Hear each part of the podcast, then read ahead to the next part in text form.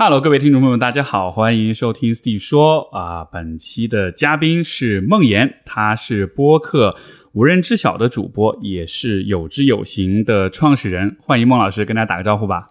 Hello，大家好，我是梦妍，很开心来做客 Steve 说。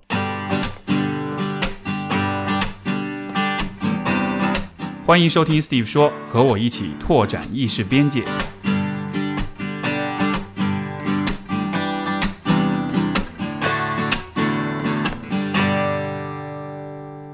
欢迎欢迎！我们这期节目其实约了很长时间，去年 去年播客节就遇到，我们就说要要，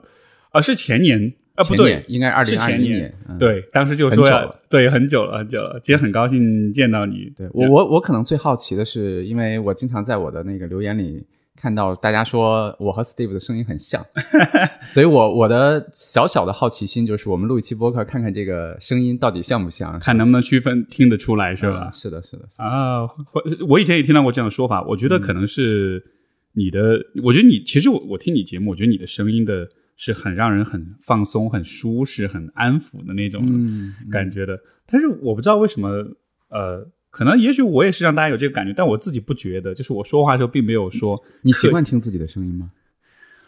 一般吧。呃，我有一个特别有意思的经历，就是你你刚才说那句话，一下子让我想到了我小时候，大概是小学五年级。呃，我记得我第一次听到录音的时候，哦就就是自己的录音听到自己录音的时候，那种感觉是非常不舒适的。就是，所以他在相当长的一段时间内，我会觉得自己的声音，反正我不太接受它，就是我会尽量回避它。对，所以呃，录播课以后，经常有人说他你的声音很好听，我还觉得哦，是吗？羞耻感是吗？那那没有羞耻感，我只是觉得挺挺挺奇怪的挺。奇怪的，嗯嗯，我有类似的感觉，但是是是照片羞耻，就是那种我我不太敢看自己的照片那种。啊，那可能跟我的那个 somehow 是一一样的，对吧？呃，对对对，我我最近有一些关于这方面的观察，包括你说的那个，就是看自己的照片的那个状态。我自己的解释是这样的，就是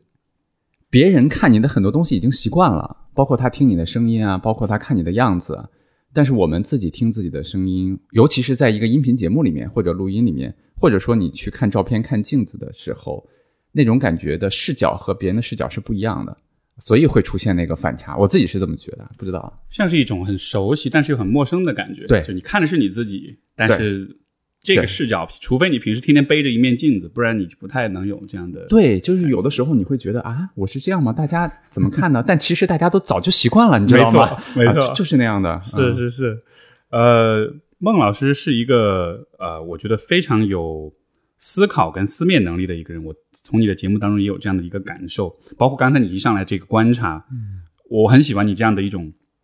就是对问题有这种深呃深入思考的这个状态。然后，就像我刚才所说，就这期节目呢，其实我带着我我自己一个很重要的一个一个话题，就是跟金钱有关。嗯啊、因为我们在不管是心理咨询里面，还是在节目当中，比如说听众来信里面，其实很多人都会提到在钱的问题上，跟父母会过不去，或者自己会有关于金钱的一些羞耻感呀、一些道德负担呀、一些焦虑的问题啊。所以我其实从很早的时候就能开始感觉到，就是金钱这件事情对人的那个意义，它绝对不只是一个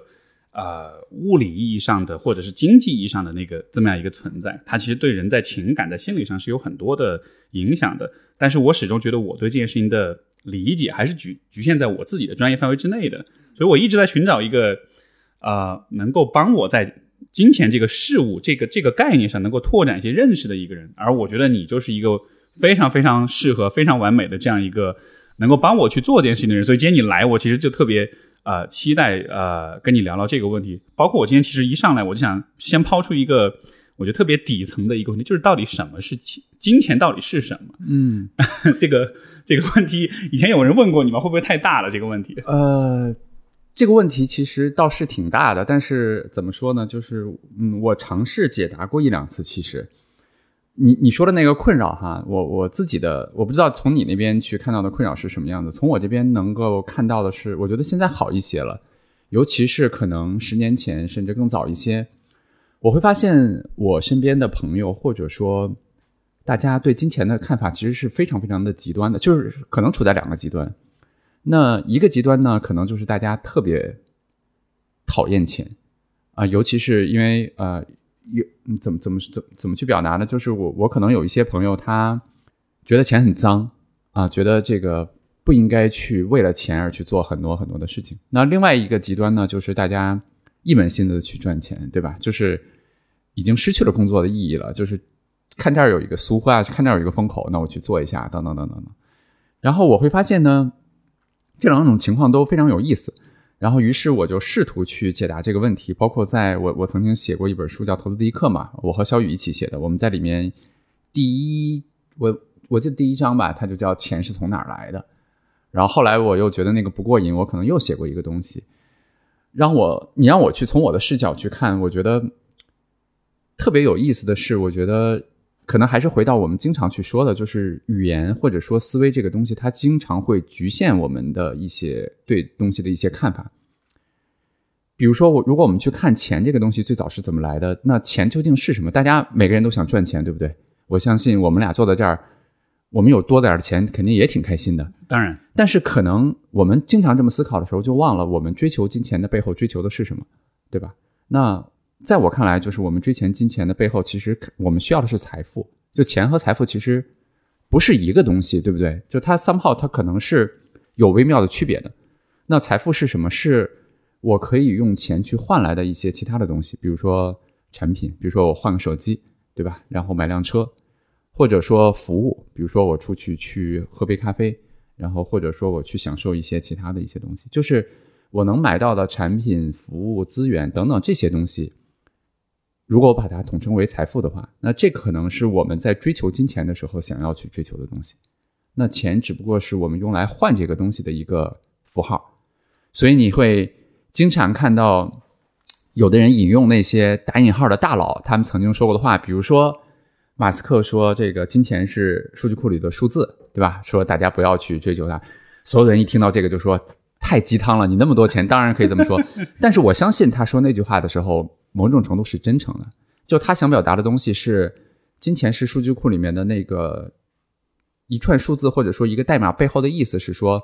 那个数字不重要，重要的是你拥有了多少去购买那些产品、服务、资源等等等等东西的权利嘛，对吧？嗯，他这一段儿就是我我也听他在这个跟 Lex Freeman 的博客上他也讲过，我就当时就那个视角还蛮有意思。他就说，金钱其实是一个呃呃一个信息系统，就是呃其实我们是用金钱去相当于是去标注，就是资源或者价值在什么地方。是的，所以他其实是，就因为他当时是在聊 crypto，在聊加密货币，没错他就，说加密货币比这个呃现在的这种金钱体系就更可靠，它的不容易出错什么的。但他后来的看法又有一些变化啊又改变了呃，也也没有改变吧。但是我觉得你刚才说的那个没有问题，啊就是就你说的标注也好，我说的它是一些符号、一些东西去替代那个也好。然后我觉得我们去做一个画面哈，假假设我们现在在 Steve 这个屋子里面，我们把它想象成我们俩是在一个原始山洞里面的两个原始人，对吧？那可能我比较擅长砍柴，呃，不行，看了一下身形，还是你比较擅长砍柴哈。你比较擅长砍柴，我可能比较擅长抓野兔。假假设是这样啊，那我们俩为了让自己能够有生计，能够活下去，可能我们就需要去吃到熟的野兔嘛，对吧？那可能对我来说，我就去抓野兔，然后你去砍柴，那我们俩可以交换，比如说一只野兔可以换到你的三捧柴火，类似这样的东西。那你看，其实我对于我们那会儿来说，没有金钱，原始人的时候没有钱，对吧？但是我们俩有没有财富？我们有财富。我抓到的野兔，你你弄到的这个柴火，它都是财富。这个就是我我想表达的，就是首先，我们如果穿透钱去看的话，我们想要的是财富，不是金钱本身嘛。那钱是怎么产生过程呢？就是其实我们小时候都学过，但是小时候学的时候，我觉得死记硬背特别特别不愿意学，对吧？但就是是交换价值什么的。但它其实真的是那样的，从最早的贝壳啊，对吧？等等等等那些东西，就是因为我可能有野兔，你有柴，我们又需要了一些其他的洞穴啊，需要的需要其他的一些原始人的东西。那么我们直接去交换的时候很麻烦。聪明，我觉得人是真的非常非常聪明的。那人就发明了中间的这么一个东西，它最早是贝壳，它后来慢慢演化到纸币，到等等等等，到包括现在的对吧，crypto 等等这些东西。我们借助这样东西，让交换变得更方便。对吧？我我的这个野兔可以先换成什么，或者说先换成钱，这个钱到某一天我可以去换成另外的东西。哎，你看，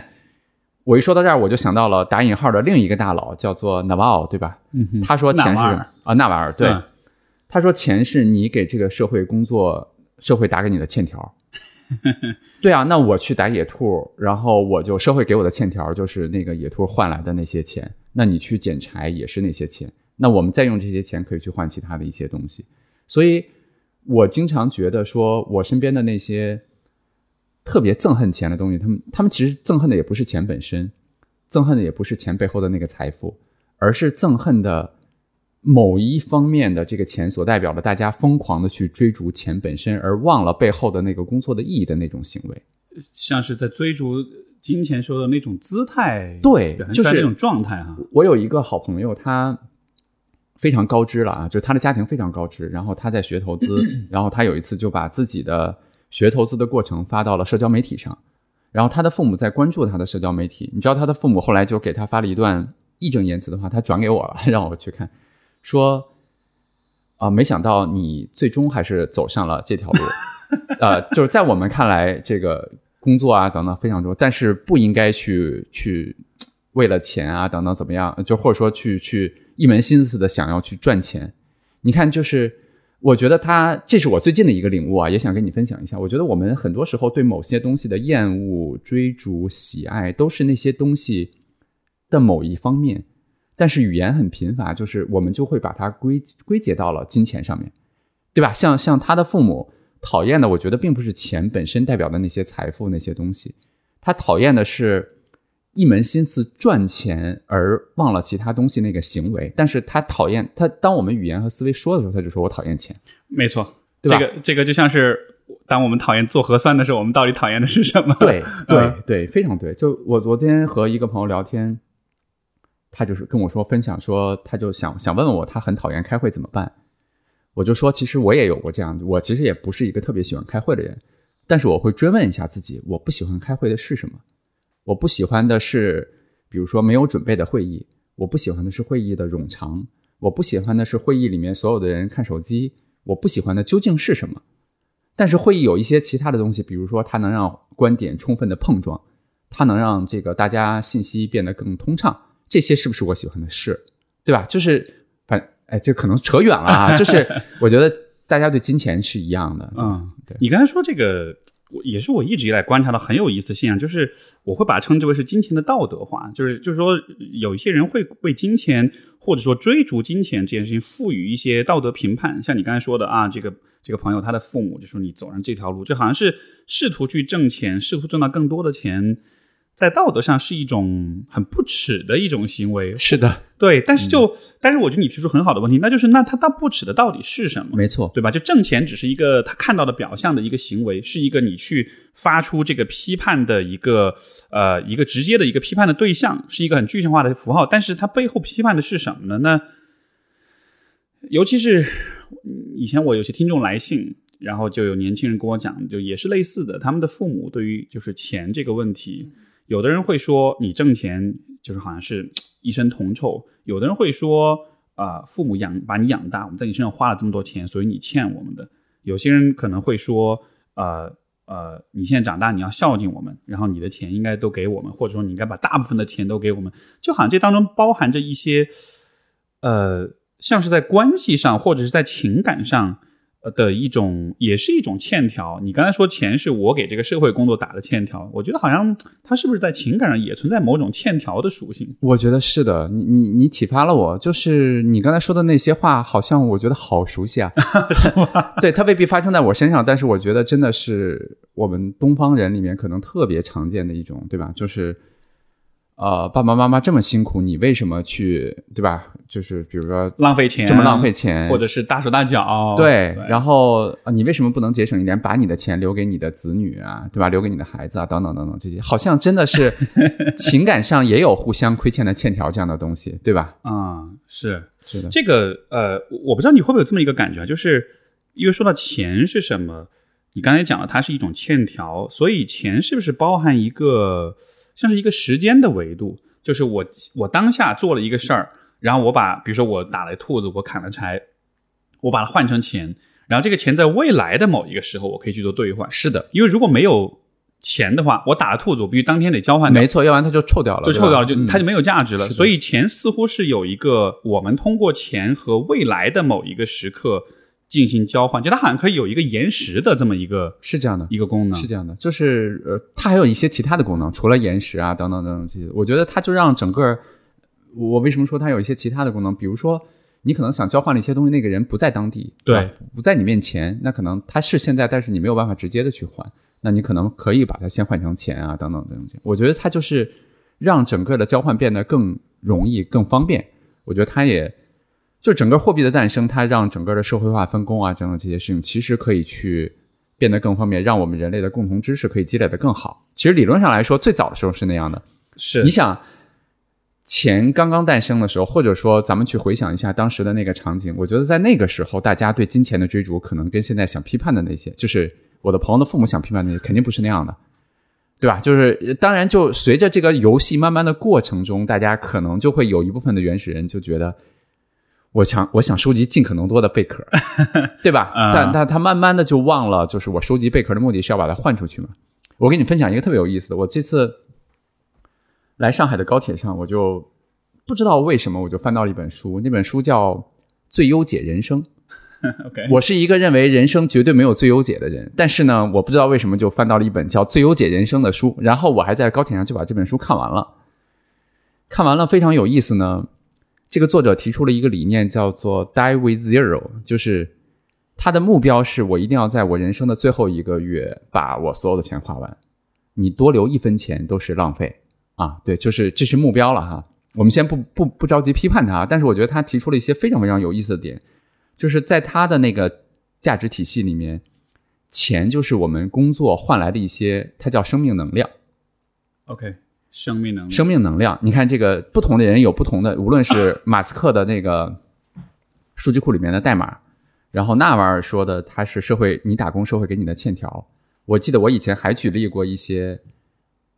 我不知道我为什么就是有有些时候就讨论这些事情的时候，我的记忆性就会特别好，就是我清晰的记得每个人在这个话题上他的比喻，我就记得那个你这检索能力真厉害。就是对那个 Paul Graham 在他的那个《黑客与画家》里面，他也比喻过，他说钱是什么？他说钱其实是我们要去旅游的时候，我们汽车里面的那个油。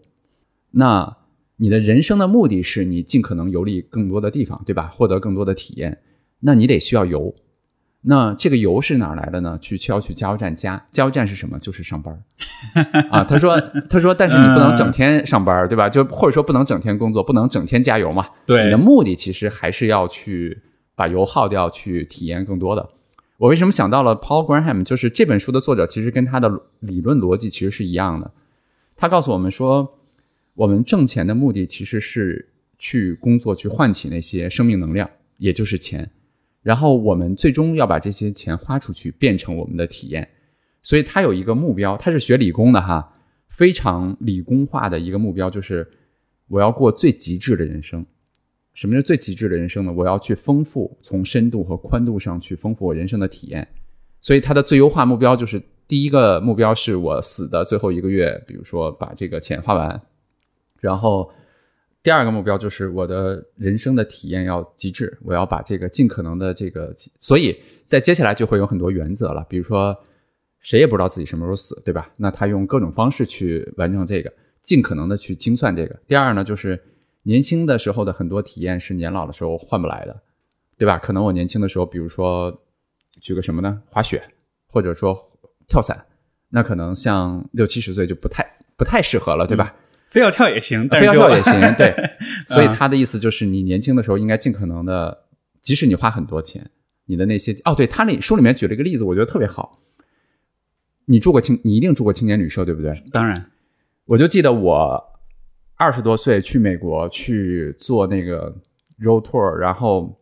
住那个青年旅社，我现在都能记得我当时的那些经历，对吧？就是你比如说你和完全不同国家的有男有女住在住在一个房间里面，上下铺各种的，然后大家住用同样的浴室，然后大家在里面，有的时候你会觉得好尴尬，对吧？但有的时候觉得大家聊天起来又很很开心很开心。他那个作者就说，当你四五十岁的时候，你不会再你有钱了，但是你没有，你永远不会有那种经历了，因为你你不太可能再去对吧获得那些感受了。所以你看，用他的那个视角，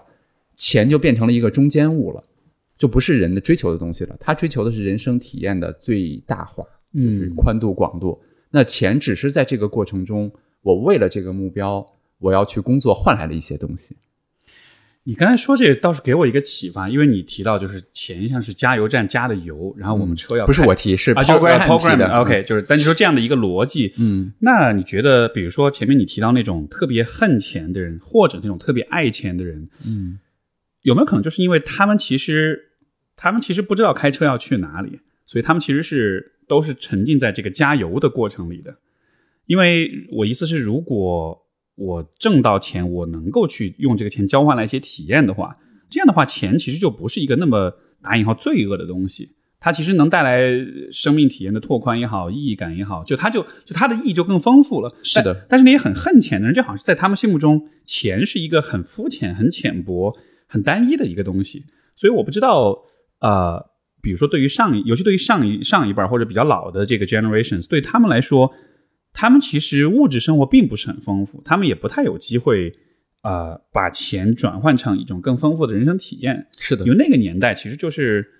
挣工资，就他你你你怎么说呢？大家贫富差距也不大，你挣了钱之后，其实你能买的东西也不多。嗯，然后在那样的一个情况之下，反而就会觉得挣钱这件事情不需要那么的用力，因为反而就相当于是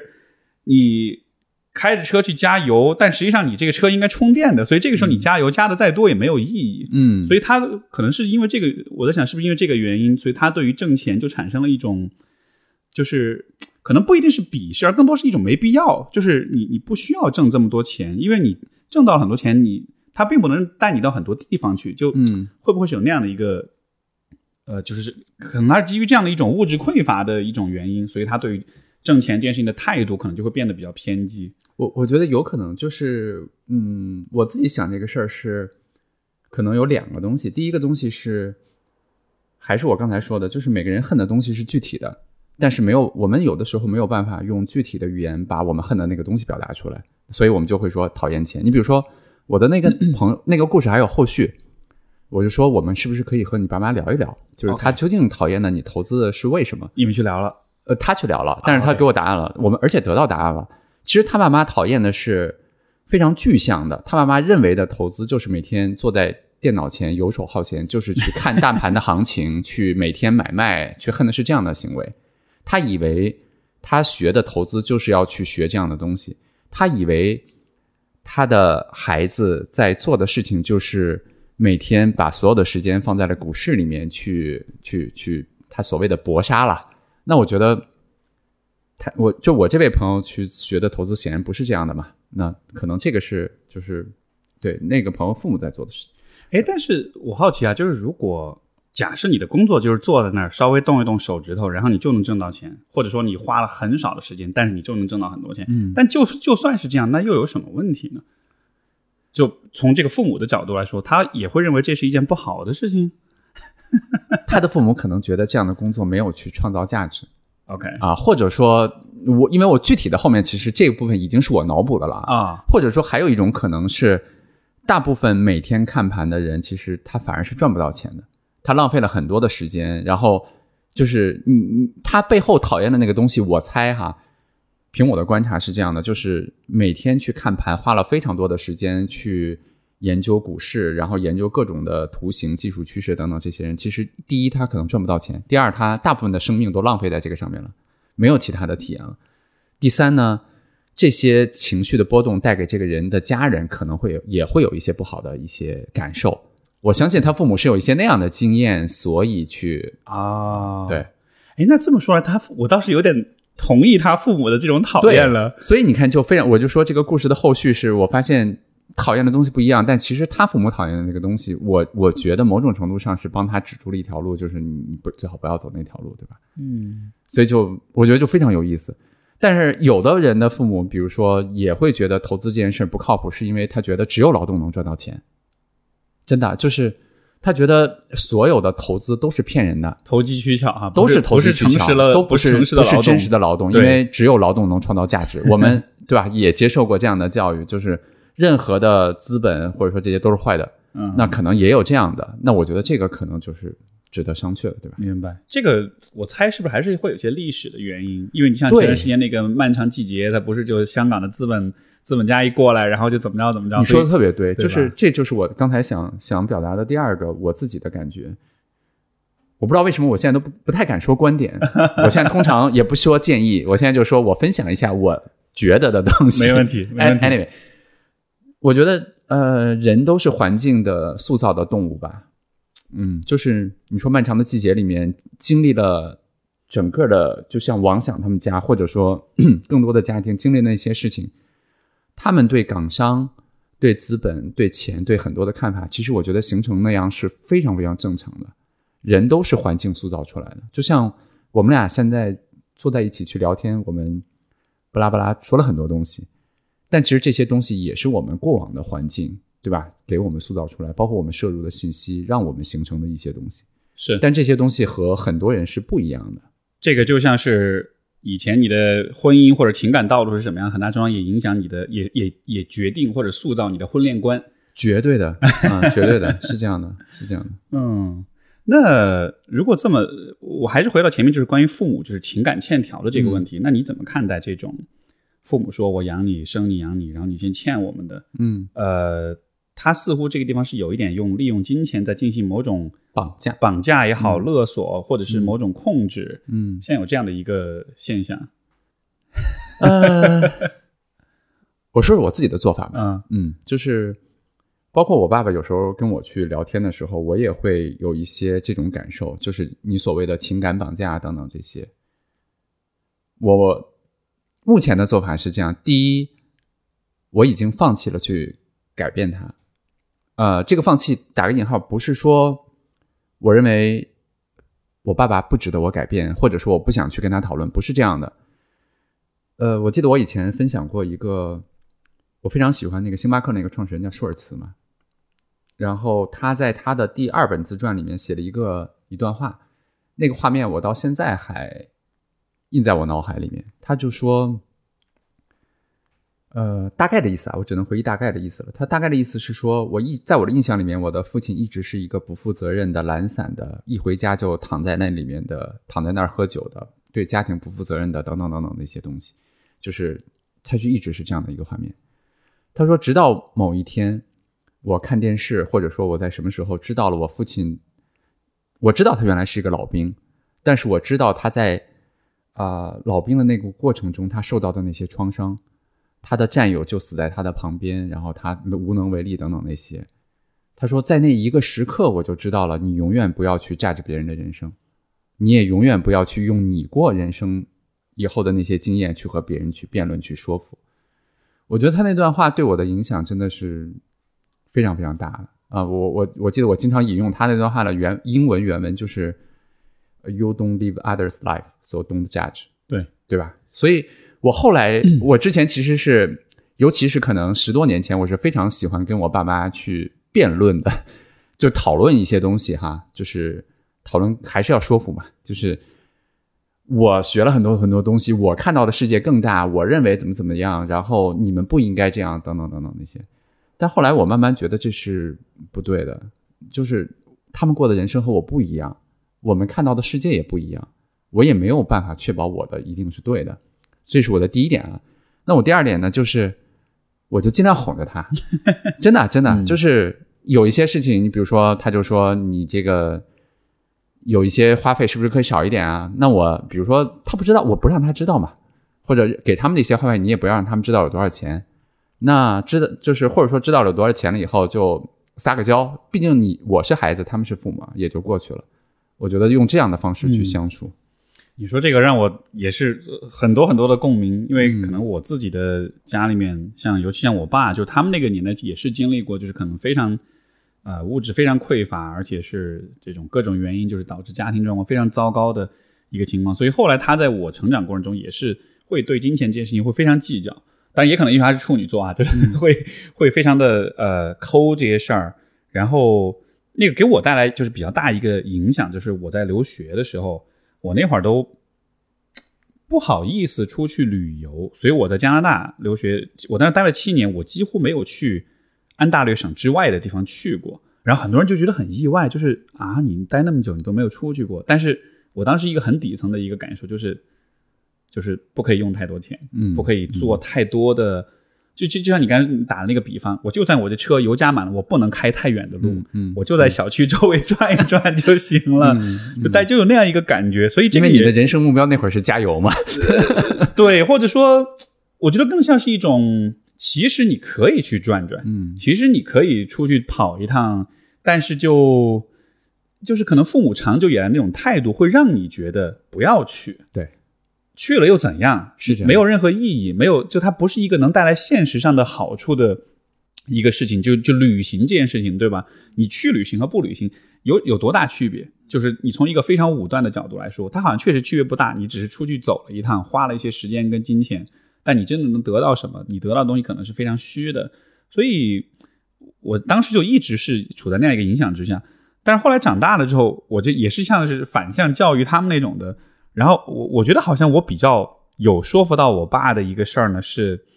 呃，我会跟他说，你们这代人喜欢花钱买产品，但是我们这代人喜欢花钱买体验。所以说，在买产品和买体验之间做选择的时候，我反而会鼓励他说：“我说你尽可能多花钱去买一些体验，而不是产品，因为对他来说，就是我花钱我买了一个具体的东西，放在家里，我心里就安了，我就觉得这钱花的是值得的。但是我是比如说。嗯，比如出去坐飞机，我坐的经济舱还是还是还是这个头等舱，他会觉得这个额外的这个金钱，他买了这个体验也还好，也没有那么有价值。我只要从 A 到 B 就行了，是的，对吧？我不需要在这个过程中感到更舒适什么的。是这样。所以他在这个金钱上，我就会跟他说，你还是试着多有一点体验。然后结果 这个过去很多年以后，你知道，他现在就成了一个疯狂的。旅行爱好者买各种什么东航、南航什么随心飞，然后就每个周末都出去玩那挺那其实挺棒的。然后我觉得你很厉害。我不，我觉得是他，我觉得是他比较有这个这个比较能有有慧根或者天赋异禀还是怎样，以至于现在就他比我还喜欢去旅行，所以就很有趣。这个过程中就发现，好像他们也是需要有一种呃，我能够看见，就是这种体验和这种金钱能带来的意义，它不光只给你带来一个产品。它好像是能，就是像你说，它能真的是让你能行万里路，让你能够拓宽你的生命体验那样的。是的，对。但就是让一个人能看见这种可能性，我觉得这个是一个特别特别难的事儿。你说到了一个非常有意思的点。我昨天在和我的一些朋友们，我们在讨论就是投资啊相关的事情哈，然后讨论的是怎么说呢？就是人群中的。或者换个话题吧，就是他们问的问题其实是说，有知有行的用户究竟是打引号的，是我们提供了一些东西去帮助他们醒悟过来，或者说教育，还是说我们只是做了筛选，我们只是找到了这样的人啊啊，就是这也是个蛮好的问题。然后当啊一个朋友给我的观点其实就跟你是一样的，我觉得当时也挺挺有启发。他就说，大部分的人应该是筛选。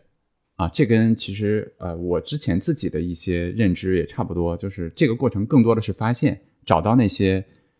所谓的有慧根，或者说他就是基因里面甚至更深的深处就相信这个的人。嗯，他说还有一种情况呢，其实就是他没见过，他没有体验过，但是呢，你让他看到了，就像你你让你父亲看到，你让你父亲体验到了，让他感受到了这个东西之后，其实他就会去完成自己接下来的一个。旅程了，对吧？我觉得这个其实真的是挺棒的一件事情。所以，所以你的意思就是说，其实是你是通过有知有行，让就是传播出去的这些关于投资的这些理解跟理念。所以说，一种可能性是有些人他本来就这么想，你你你把它过滤筛选，或者说就是他的基因里面，就是因为所谓的你看我们说的理念，如果把它变具体的话，他可能就是比如说愿意延迟享受啊，愿意去相信长期的价值，不计较短期的一些东西，对吧？这些东西其实你说它是。跟投资相关吗？是，但它其实更深的是一个人基因或者说性格里面的东西。对，绝对是一个性情上面的因素。对，所以所以这个方面来讲呢，更多的是一个筛选。但是我觉得那位朋友给我的一个启发就是，他说就跟你刚才说的一模一样。他就说，另外一种东西是你们让很多人看见了这个事儿，没有看见人是不相信的嘛，对吧？对，就他都不知道，他不知道什么。对，但是你让他看见，他看见了，他体验了，就像你父亲一样，他就疯狂的爱上了这个东西，对吧？是。嗯，那这么说来，那你觉得这个看见的过程，呃，它反过来是不是也会改变我们跟金钱的关系？因为如果在以前，当你的视意识还比较窄的时候，这个时候金钱就是纯粹是一个，比如说呃一个一个交换工具，一个交易的工具。但是当你看到了说，哎，其实你的人生是有更多的可能性的时候，你可以用金钱去换这些更大的可能性。可能这时候人对于金钱的，当然你的那种呃欲望也好，你去追求金钱的动力也是也许也会更大一些。当然，当然，你看，我我再换个例子啊，这个这是也是我的一个嗯，怎么说呢？就是我觉得我们但凡换一个视角，换一个更大的，就是或也不是更大了，更不一样的视角，我们看待这个东西的观点就会发生剧烈的变化。比如说，如果我们真的闭上眼睛去想一想，就把金钱真的当成中间的那个等价物，我们追求的是财富，对吧？然后等等等等那些东西，你会发现你原来讨厌的那些东西、喜爱的那些东西，按照你的人生的惯性不停在做的东西，它真的就会崩塌掉。你可能就会看到一些不一样的东西。我再举个例子啊，就是呃，就比如说我还拿，因为可能你也比较熟悉，我还拿有周行来举例子吧。那可能我们做的事儿是帮大家买基金，对不对？那我们在在行业里面，可能我们会被归类为，虽然说我们现在还不持有牌照啊，但是我们将来会持有牌照之后，我们被会被归类为基金销售或者等等等等这些行业。这些归类同样是用一个语言和文字来归类的，但它归类的也是你的一个方面。如果我用这个方面去看我的话，对我来说，从商业上我就应该卖出尽尽可能多的基金，对不对？我那天就跟我的伙伴们说，我说有志有行不是在做基金销售，我们是在做学校，我们是在做 VC。那从这个角度来讲，我们其实更重要的目的是帮助我们的用户，陪伴他们变得更好。那他们变得更好之后，他们的收入某种程度变成投资，也是我们的收，我也是我们的商业收入嘛，对吧？但是重点是，当你把你的讨论问题或者说看问题的视角切换了，就像我们从钱身上切换一样，你不把我们自己当成一个，比如说基金销售啊，或者说基金行业，你把你当成一个培育人的行业，嗯你会发现你的很多东西都，你是不是要这个人不适不适合买基金，你也要让他买呢？那就不是了。没错，因为他不是我未来这个学校或者说这个 VC 里面我应该想要去长期为他服务和和和他相处的人。但是如果我在原来的那个视角里面，这个人不适合买基金，但他买了会诞生收入，我应不应该卖呢？可能就应该卖，是对吧？所以我觉得很多时候，我现在自己都在玩这种游戏啊，就是 我在不停的去切换很多视角去看同样的一件事情。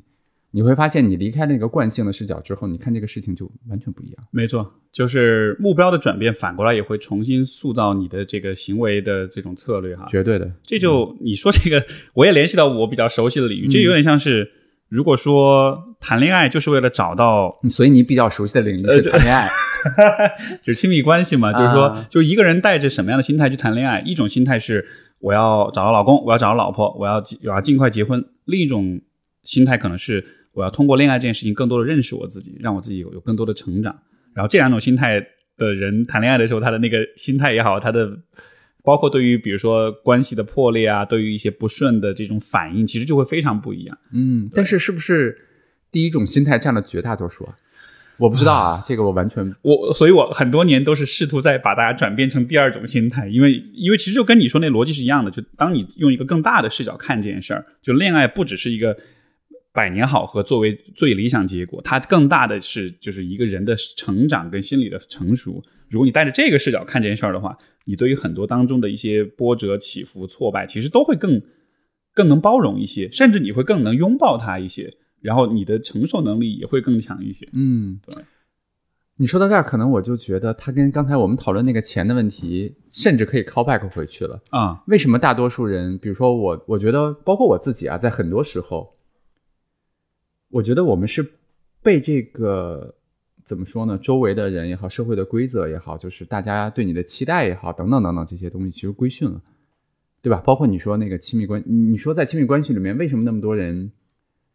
我不懂啊，但只是从我的观点说，大家期待啊、结婚啊等等那些东西，是因为社会要求他们这么做吗？对，那社会要求我们，社会认为说你，天呐，都不是社会认为了，而是你没有钱，你买不了房子，对吧？你买不了房子，没法结婚。然后你啊、甚至我我小的时候，某种程度上，我爸爸妈妈也跟我说过类似的话，就是比如说你应该赚多少钱啊，你应该将来应该做什么呀，对吧？包括可能时候有的时候班级，比如说同学聚会，大家都讨厌同同学聚会的时候比的是什么，对不对？我的意思是，等等等等的这些环境，其实塑造了反而反过来塑造了我们的那个目标。没错，就那些像是一些标准答案一样，或者说是一些这个大家至少看上去达成共识的某种某种呃，就是某种共识，就是对这个目标的共识，就是你你如果你只有结了婚，你只有买了房，你只有怎么怎么样之后，然后好像你才是 OK 的，你的人生才是不失败的，就似乎是有很多这种我没有经过思考，但是就默认它存在并且合理的这些标准在这儿。那所以我的问题就来了，不好意思，我我改成我提问了啊，没问题，就是嗯。你可以，那我们怎么在比如说我们在心理咨询的过程中，或者说和他聊天的过程中，我改变不了他的环境啊，我改变不了他周围的世界，我改变不了他的父母，我改变不了他所处的所有的东西。我不知道，比如说像当你去呃，比如说教育不是教育吧，就是你去和比如说你的读者或者用户去分享有关投资的理念的时候，如果他们身边的人其实也是这种，就是在观念上是比如很反感投资这件事儿，觉得他是很投机取巧啊什么的，嗯那这种时候你觉得这这些人他 你他有救吗？你觉得还能够你的分享还有意义吗？就我刚才其实想到这个事儿了，但是可能一方面是因为我觉得这件事情和他，比如说刚才你举的那个例子，他对和他周边环境的耦合没有那么紧嗯啊、就是我是可以在比如说陪伴他去做一些事儿，然后他自己可能受身边的环境的影响没有那么大吧，这是我的其中的一个答案啊。嗯另外一个答案可能，我觉得，哎，真的是不是跟心理咨询的这个行业的某些做法也是有关的？就是我们的用户会在我们这儿找到他自己的群体。啊嗯 我不知道啊，我我相信在这个行业里面，是不是我们也有一些类似的做法？你比如说，我们无论是我们的群、我们的线下活动，包括我们线上的社区，大家在这里面觉得啊，我终于找到了知己或者说同路人的那种感觉。明白，明白。我觉得这非常像，一个就是你刚才说的，呃，可能比如说我也会鼓励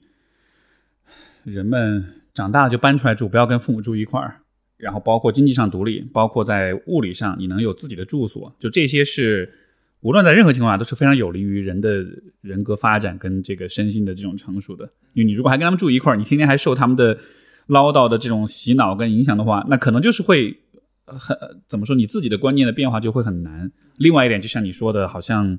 如果能找到一些观念相似的人，好像这样子我就能确认我自己不是一个异类或者是一个很奇怪的人，因为人还是。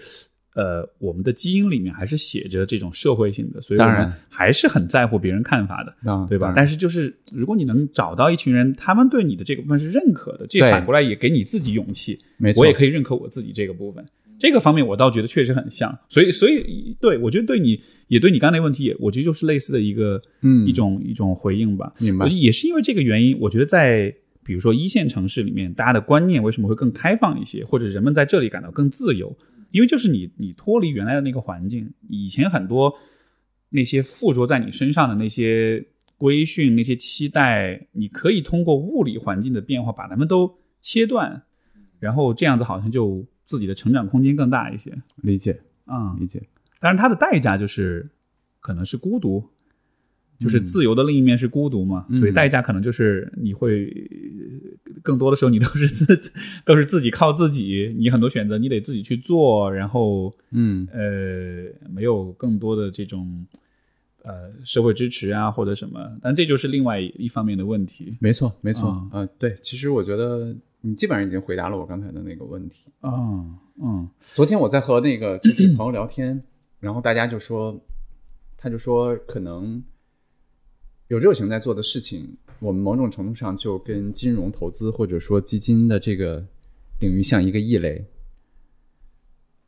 他的那个第三就是站在他那个视角的一个评价，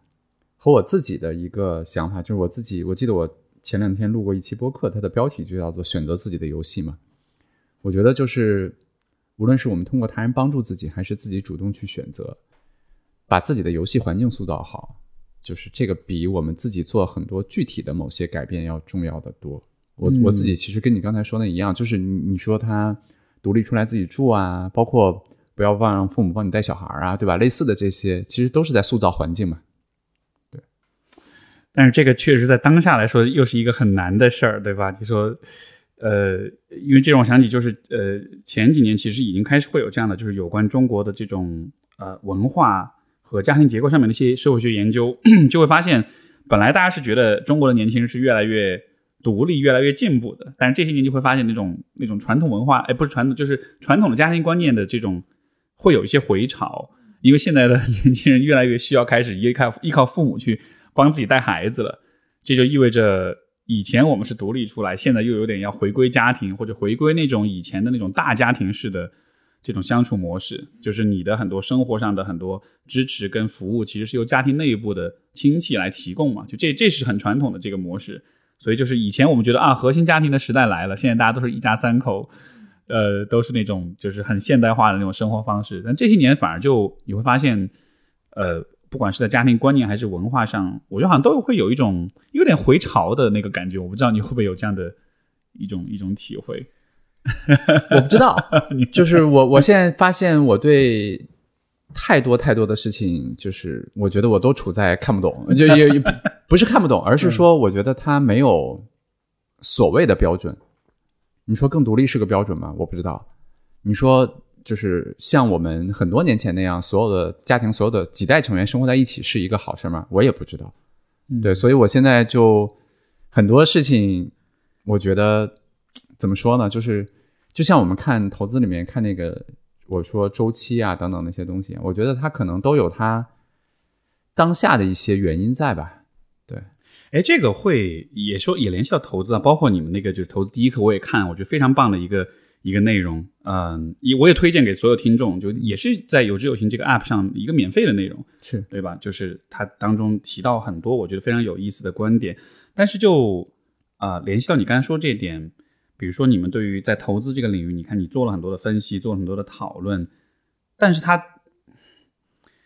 但是整个这件事情其实又包含很多的不确定性，很多的难以掌控的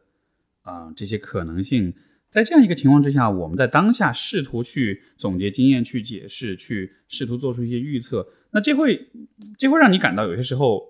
就是当事情不如你发展的样子，这会让你觉得这些所有的这些研究跟预测，这些会是有一种徒劳的感觉吗？就是可能我换一个角度来问，就是如果未来本身就有很多不确定性的话，那当下你试图去预测这种不确定性，或者试图去驾驭这种不确定性，这还还值得这么做吗？还是说就？就躺平了，就任何事情让它发生就发生。对，呃，我我觉得是这样，就是投资里面有非常多的不确定，因为我们投资其实是投资未来嘛，对吧？然后你看，咱们不妨再做一个思想实验啊，就是投资这这两个字代表了什么？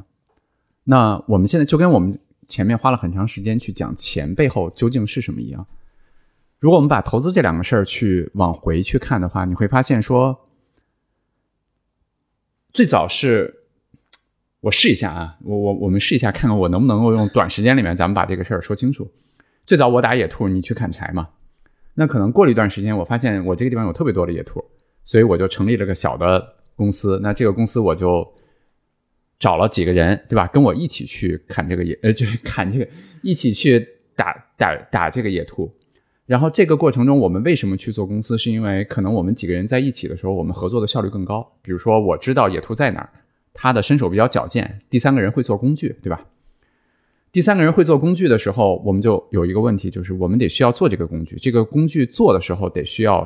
其他人的时间。比如说，需要 Steve，你的身体很好，帮我们去做这个工具，得需要时间。你就告诉我们说，我可以做这个工具，但是它不是我要的。虽然说我我可以做，但不是我要的。你能给我什么？那我们给了你贝壳，对吧？就是钱。嗯。然后在这个过程中，我就得需要钱去付给你，对不对？那我就需要去找有钱的某个原始人，比如说他坐在那儿，去跟他把这个钱拿过来，说我要去做这个野兔了。然后呃不不，我要去逮这个野兔了。然后我们需要去做一些工具。我找到了 Steve，已经非常非常非常好。我也相信我们将来能够抓到非常多的野兔。那。你这部分钱是用来让 Steve 去帮我们去做这个工具的。那个人说：“我也觉得这事儿不错。如果有更多的野兔，咱们的生活能变得更好。那我得有，我这个钱给你可以，但是你还给我的是什么？”我说：“你还给我的，我还给你的可以是两个东西。第一个东西是，到时候就还给你这些钱。”他说：“那肯定不行嘛，对吧？那你借了我。”我觉得第二种方式就是，我这个钱咱们俩约定一下，我给你还给你，比如说你现在给我了一百个贝壳，我还给你五个贝壳，用你一个月。这个其实就是利息的概念，就是债的概念，或者说就是我们原来买那些理财的概念。如果那个人他志不在此，他觉得这个这生意还挺大的，对吧？将来咱们能抓很多野兔啊，等等等等那些，那就是说你将来但凡你抓住一百只野兔，你分给我五只，他相当于就占了我百分之五的股份。你看，就是我们还原这个非常简单的过程，其实那个人在做的是什么？他就是在做的是投资，就是他收集了非常多的贝壳，这些贝壳就是我们说的欠条也好，说的等价物也好，说的交换物也好，是他的一些东西，对不对？这些东西没有价值。你说的非常对，这些东西未来去换更多产品服务的。嗯但是如果我现在不用的话，这些东西是没有任何价值的，就这个钱现在是没有任何价值的。但是如果他把这个钱参与到了我的野兔公司的这个工具建造的过程中呢，他其实就把这个钱某种程度上转化成了我们公司的一种东西，嗯，这个才是投资。你你说这个，我觉得有点说明白了我一直对于就是投资这件事情的一个感觉。你会不会觉得，在一个很感性的层面，投资其实就好像是，呃，在未来的无数的可能性当中，你看到其中某一种可能性，那个可能性是你特别想要去实现的，当然，然后你通过投资去让自己，甚至让整个世界都有点朝着你想要的那个样子去走。没错，对吧你你可以这么说，你比如说那个人之所以把钱愿意给我，让我去雇佣你去，是因为他觉得未来野兔很重要。他想让所有人都吃上他，想让所有人都吃上野兔，虽然他说那会儿他应该不理解蛋白质这样的东西，对吧？嗯可能还有一个人，他做的不是这样的事儿，他想做的是种更多的，当然那会儿还不会种菜了，啊、就是摘更多的果子。对，他觉得吃果子很重要，对吧？有有有野兔公司，有果子公司，还有可能帮助原始人按摩的公司，帮助原始人可能也有心理问题吧，这我我不知道啊，是不是也也有帮助更多的原始人去解决他们心理问题的？就是有不同的，大家就像你说的，大家看到了世界的不同的未来，我们去做这个，就像现实社社会的不同的公司一样，是对不对？就是每一个公司都在呃想办想方设法的去实现他们对于未来世界的一种理念、一种愿景。没错，没错，这个也是某种程。我先上午见了一个朋友，就是他问了我很多关于个股的问题，我就告诉大家个股为什么难。其实用咱们刚才的这个例子去解释的话，就是你怎么知道这个野兔公司能不能够成功，对吧？就未来人，包括你打了一百只野兔，究竟能不能够卖得出去，有没有人吃野兔，等等等等，这些问题其实就是我们投资个股的难。但是回到你刚才的问题，就是我做的那些东西，为什么永远不会让我？希望是永远吧，嗯 就是不会让我去产生那些你的那些怀疑，就是因为如果我们把所有的公司放到一起，你看到的图景是什么？就是这些公司里面有成功的，有失败的，有推动社会进步的，有甚至把社会往回拉一点的。但是如果我们把它放到一起，他们共同解决的问题就是人的生活变得更好了。所以对我来说，想你，我一直跟大家说，我说有志有行，包括我们背后的理念非常非常简单。最重要的一点就是人类通过科技、通过资本、通过等等这些生产要素，我们一起推动了社会变得更好。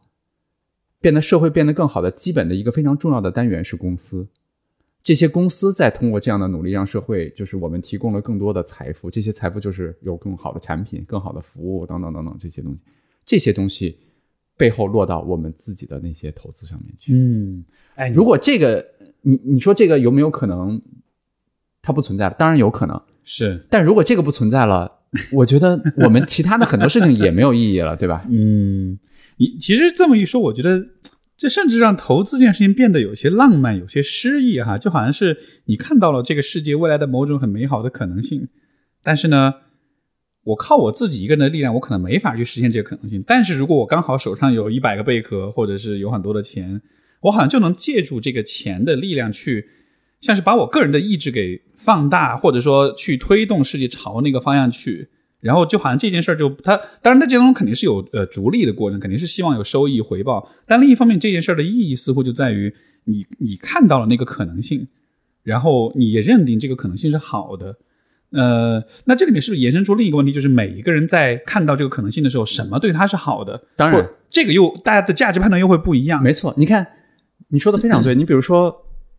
我们让普通人，就是说，或者说不具备那些更更高的这些知识的人去投指数基金，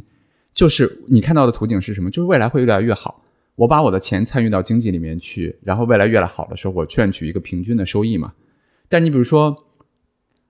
VC，对吧？比如说我的投资人海燕，他看到的世界就是有这种型能够帮助更多的人放下焦虑。嗯它的风险大不大？一定很大。万一就是刚才我们说的，大家更喜欢吃果子，不喜欢吃野兔，嗯那有这种型，万一大家没有接受它，或者说它商业上失败了，等等怎么样，他就亏了很多，对吧？就是你看这个社会在投资的时候有非常多的角色，风险投资家就是在非常早期的时候去压住那些不同的公司，那更多数的人就是我们去通过指数啊，通过等等方式参与的，你就其实可以可以理解为我们在参与整个经济了。我们已经是参与的一个博弈后的一个结果，但是它的结果就是，只要人类的社会的，我们还是在创造财富，我们还是经济是我们最重要的，我们的经济是在往前走，我们所有的精力放在这个上面，那其实你获得的就是这个东西。嗯但是你看，我们拆了半天，这个才是投资背后的那个东西。但是因为投资它从两百多年前发明，不能叫发明了，就是人类去 design 出这样的一种设计出这样的一种方式，到后来我们有交易所，我们有各种各样的金融工具，它就让投资的这个本质就像钱一样，也变得模糊了。因为大家可以今天买了，明天就卖了。那个人在给我那 一百个贝壳，让我去雇佣你去制造那个工具的时候，他不会说上午把那一百个贝壳给我，下午就让我还他一百零一个贝壳，不可能，对不对？因为他也知道做工具需要时间，对打野兔需要时间。但是就是因为投资它变得越来越方便，我们有越来越多的工具，我们有越来越多设计的非常复杂的金融产品的时候，我们已经看不到最原始的那个目的是什么。OK，我上午就可以买到这只股票，我下午就可以把它卖掉。所以这么说来，我能否说，像投机行为其实是在这个复杂的系统里面涌现出来的一个必然的结果？当然，就是它其实是它不能代表所有的投资的投资人的这种价值观，但是它确实是一个不可避免的结果。是的有些人就会去在这个规则里面找到这样一些方式。是的，是的，我我我觉得第一呢，它是一个在这种超复杂的系统里面，它一定会自己生长出来的。第二呢，我的观点可能很多和很多人不一样，我甚至认为就是其实很多投机的行，我们打引号的这些投机的行为是，它是会帮助这个系统变得更强壮，变得更好的一个一些一些东西。比如说，它提供了充足的流动性。OK，对吧？就是你比如说那个给我一百贝壳的那个人，他特别需要钱，他真的太需要钱了。但他非常非常需要钱的时候，他就需要把他这一百颗贝壳跟另外的一个投资人换一下。但如果这个市场上没有一些做其他交易的人去提供这个流动性的话，他他这个需求就永远得不到满足了。啊，我本来以我还以为你会说它的价值是在于类似像感冒会治愈我们的免疫系统那样，会让整也个制度也更完善。也存在啊，就是包括有很多，就是大家说经济危机的时候，包括各种的时候，它会带来一些就类似你说的那种情况嘛。嗯所以你看，这个又 call back 回我刚才说的那个东西，就是我觉得我也曾经可能十年前吧，就是觉得价值投资、长期投资非常棒的时候，我就觉得其他的投资都是赌博啊等等那些。但是，我依旧不不建议大家去参与啊，因为你在那个参与里面没有胜算的，就是或者说胜算很少。但是我会觉得说世界很复杂，它的很多参与者他产生的那个作用，可能是我们站在自己的视角去很难去看得到的。嗯，这个里面会不会衍生出了还有一个问题？因为我刚才不是说到，如果投资是我们在把世界推向自己想要的方向，那每个人推的方向可能会不同。呃，比如说，假设这是一个呃具有社会，比如说像是一个社会企业，它是具有一种很强的公益属性的这种投资，那么它的方向可能就很纯粹的说是创造呃社会价值，对吧？但是也有些投资，它除了考虑创造社会价值以外，它可能也会考虑收益的问题。甚至如果一个人他更在乎收益的话，他可能会把整个事情，呃，让整个事情走向一个，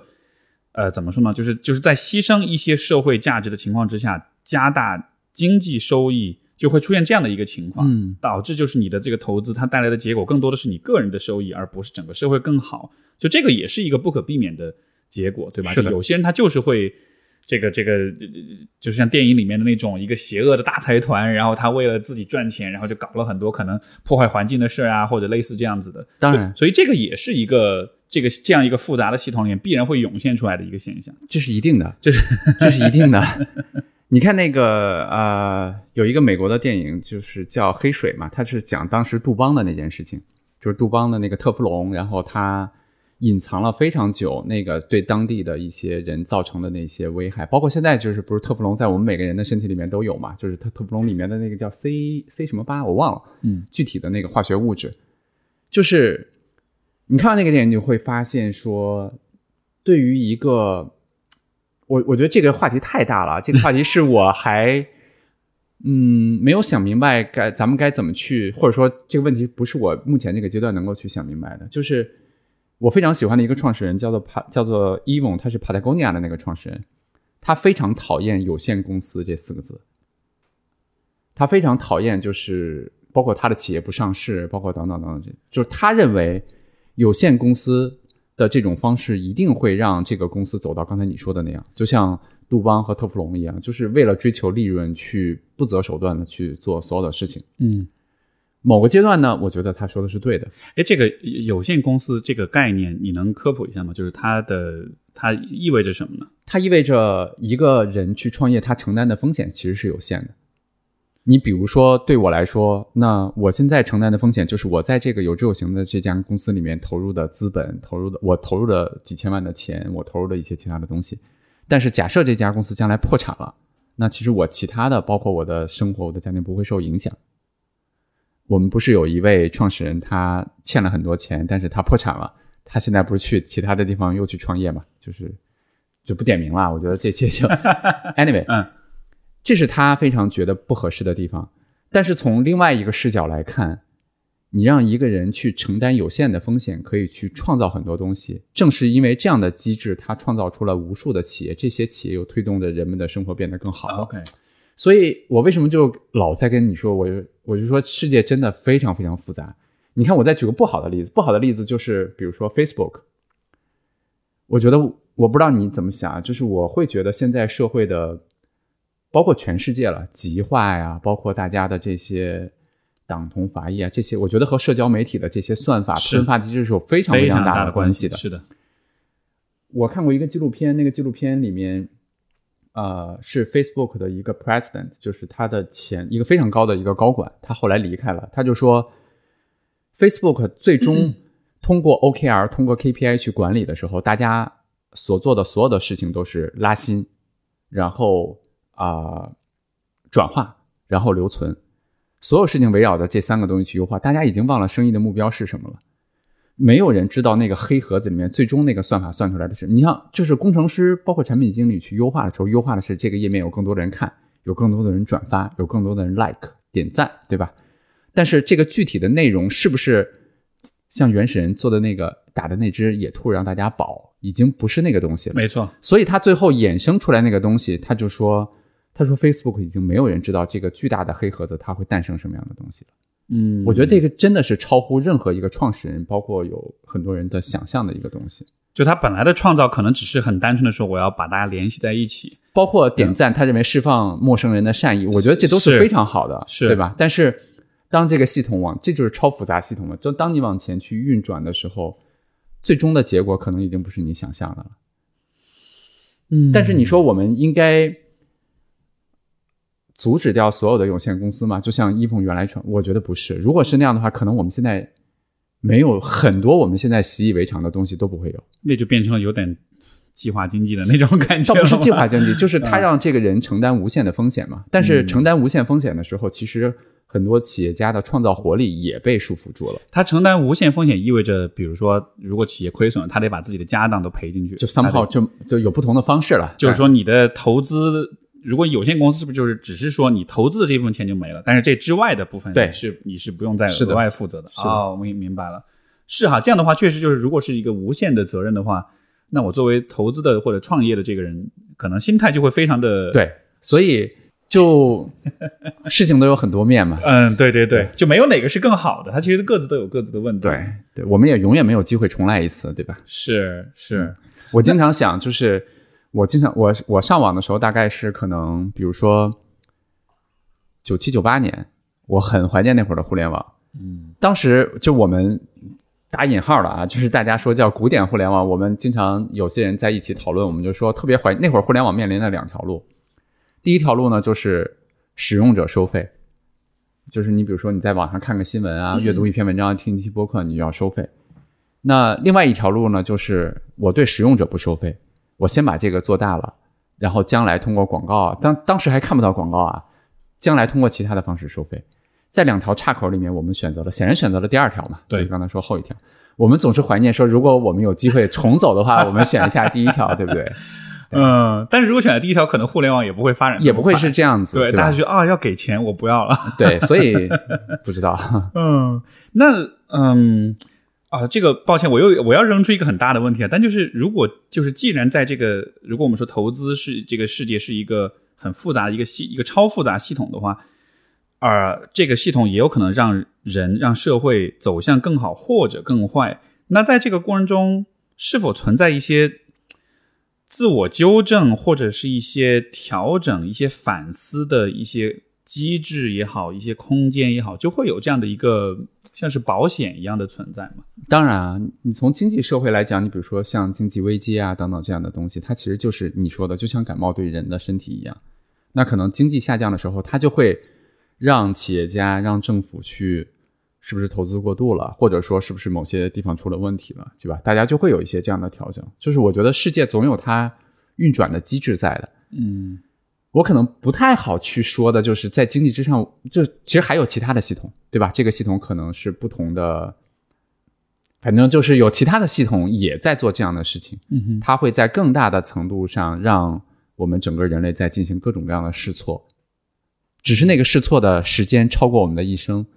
对，我们无法去看到它的结果，对吧？嗯，这样说起来就好像是，其实就这个世界上有许许多多不同的人，他们都认为，就他们对于什么是更好的未来都是有自己的认识的，他们也会通过自己的方式去去投资，去呃，相当于是给他们想要的那个那个那个那个现实去去加油也好，去充值也好，去怎么样也好，但这当中不可避免地就会有一些冲突、一些矛盾。当然谁认为更好的是真的更好的？对，然后其实每个人也都不百分之百认为自己确定自己认为的是更好的，而且不同的时间尺度下都会不一样。我跟你讲一个非常有意思的，嗯，我前两天看了一个纪录片，就是讲那个云冈石窟啊，我很喜欢古建。我看那个云冈石窟的那个纪录片的时候，他就讲这个大同的那个云冈石窟为什么它里面它有个音乐库非常有名哈、就是里面有各种各样的乐器啊，而且那个色彩啊，包括那些人都画的非常好。他就说为什么那个时代能够产生这么好的艺术？你想，Steve 就是艺术来自于什么？就是如果我只生活在这个环境里面，我看到的东西就是这么多，我能画出来的东西，或者说我能录出来播客就是这些。但是那个时代为什么能够产生那样，就是怎么说又绚丽，然后它又多彩，然后又非常丰富的东西？是因为，一定是因为它那个时代的人产生了非常大的融合。但是你知道这个融合是怎么来的吗？是当时北魏的某个我记不清是哪个皇帝了，他们当时去往南征战的时候，为了怕那边的人再去怎么怎么样，所以把三万人从当地移到了当时北魏的都城来。哦，OK，你想，就是我们站在当时的那个时间尺度下，那些人妻离子散，对吧？就过着非常悲惨的生活，然后必须得来到北魏的都城，但是他们也得生活，但是他们带来的是不一样的视角，带来的是不一样的等等等等东西。嗯，但是非常残酷的就是，可能五百年后，我们在这儿站在那个石窟里，或者说你在电视机前看的，好漂亮啊，masterpiece，对吧？这真棒。但是这是你的视角，你还原在当时的那个人视角呢？我理解你的意思了。那所以这么说来，就好像是一个事情，它到底是好还是坏？我觉得真的就是没有标准答案的，就是你站在不同的角度，在不同的时间维度上来看。那 OK，那这样的话，回到我觉得对于个人来说，也是我很想问你的一个问题，就是如果如果这一切都这么的复杂的话，那作为一个个人，比如说我在思考我的未来的时候，我怎么知道我现在认为的某一个未来的生活一定是一个更好的生活？你懂我意思吗？就是就是，如果我们时刻都面对各种各样的可能性，如果站在某一个足够大的视角上，会发现其实每一个可能性，每一种人生道路，它当中都包含着一些好，也都包含着一些坏。嗯，那在这种情况之下，我们到底要往哪儿去？就像那个瞬息全宇宙里面那样，嗯对吧？就是你有那么多那么多平行宇宙，那你会发现每一个里面其实都有它各自的问题。那这个时候，人的选择跟判断，跟甚至跟自由意志，它它真的还有意义吗？我我有一个答案啊，但是可能跟你想的不一样。嗯，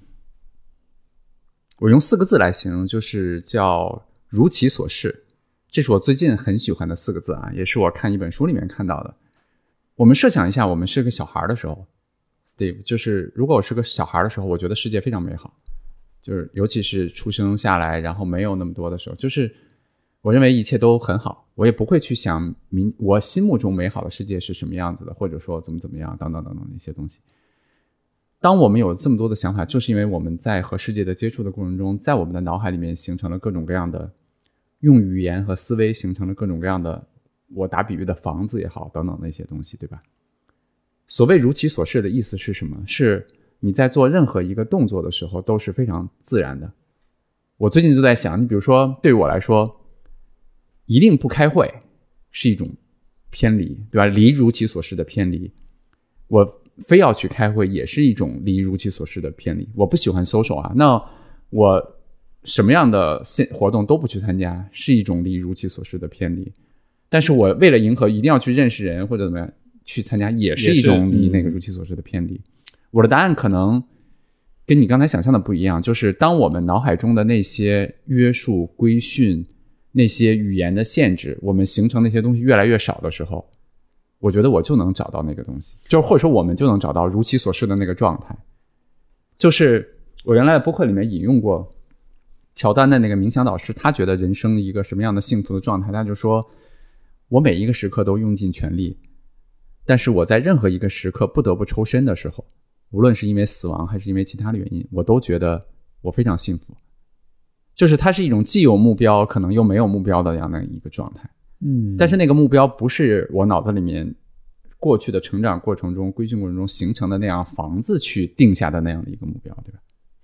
所以我理解你是不是咱们这个有点过于玄学啊？哦，不会，不会，不会，没问题的。就是呃，哎，所以我我能不能这么理解？其实你的意思就是说，如果你相当于是从从有点心理学的角度，就好像是你的那种自我限制性的那种信念越少，你在。精神上，在心理上的自由度越大，而在这样一个高度自由的状态之下，你会你会发现，你可能依然会想要做一些什么事情。这种状态就是你所说的，就是是更如其所示的，是更符合这种宇宙之道的。是的，这样一个感觉。就像昨天我那个位朋友说，为什么你在这个基金的这个行业里面总能做出这些创新的东西？我当时回答他说，我从来没有认为我是在基金的行业。嗯。当你认为你是在一个基金的行业的时候，你就会用基金行业的那些东西去，我也要做这个，对我不能做那个，它就不是如其所示了，对吧？就是离我真正想做的那个东西可能就偏了，就不一样了。嗯，所以这么说起来，就是放在个人的层面也是，就好像是我们应该避免太深的被观念、被角色啊、被环境、被他人的看法。就是有太多的这种限制，因为这些限制都会导致，就是说你不知道你现在做的选择到底是你自己想那么去做，还是因为你受了这些这些限制的这个影响，你你你在附和它，你在附庸它，你才在那么做。是的，是的。我我去年录过一期播客，我自己还很喜欢，就是叫《无尽的探索》嘛。我当时呃引用了两本书，然后其中一本书的作者就是《脑与意识》的那本书，它的作者叫 Dion 吧，大概是这个名字。他其实就在说。我们脑海里面，就大脑的思维的一个工具是语言，就是我们只能用语言来思维啊。我们用语言来去想事情的时候，其实那个基本的单元是字和语言。但是这些语言，就像我的朋友那位父母思考说我讨厌投资一样，他只能用讨厌投资这个事情去思维这件事情。但他其实真正的脑海里面那个感受那个东西，是他不喜欢的某件东西。没错，所以就像你刚才说的一样，就是我们的这些概念化的东西，这些房子，这些束缚性的东西越少，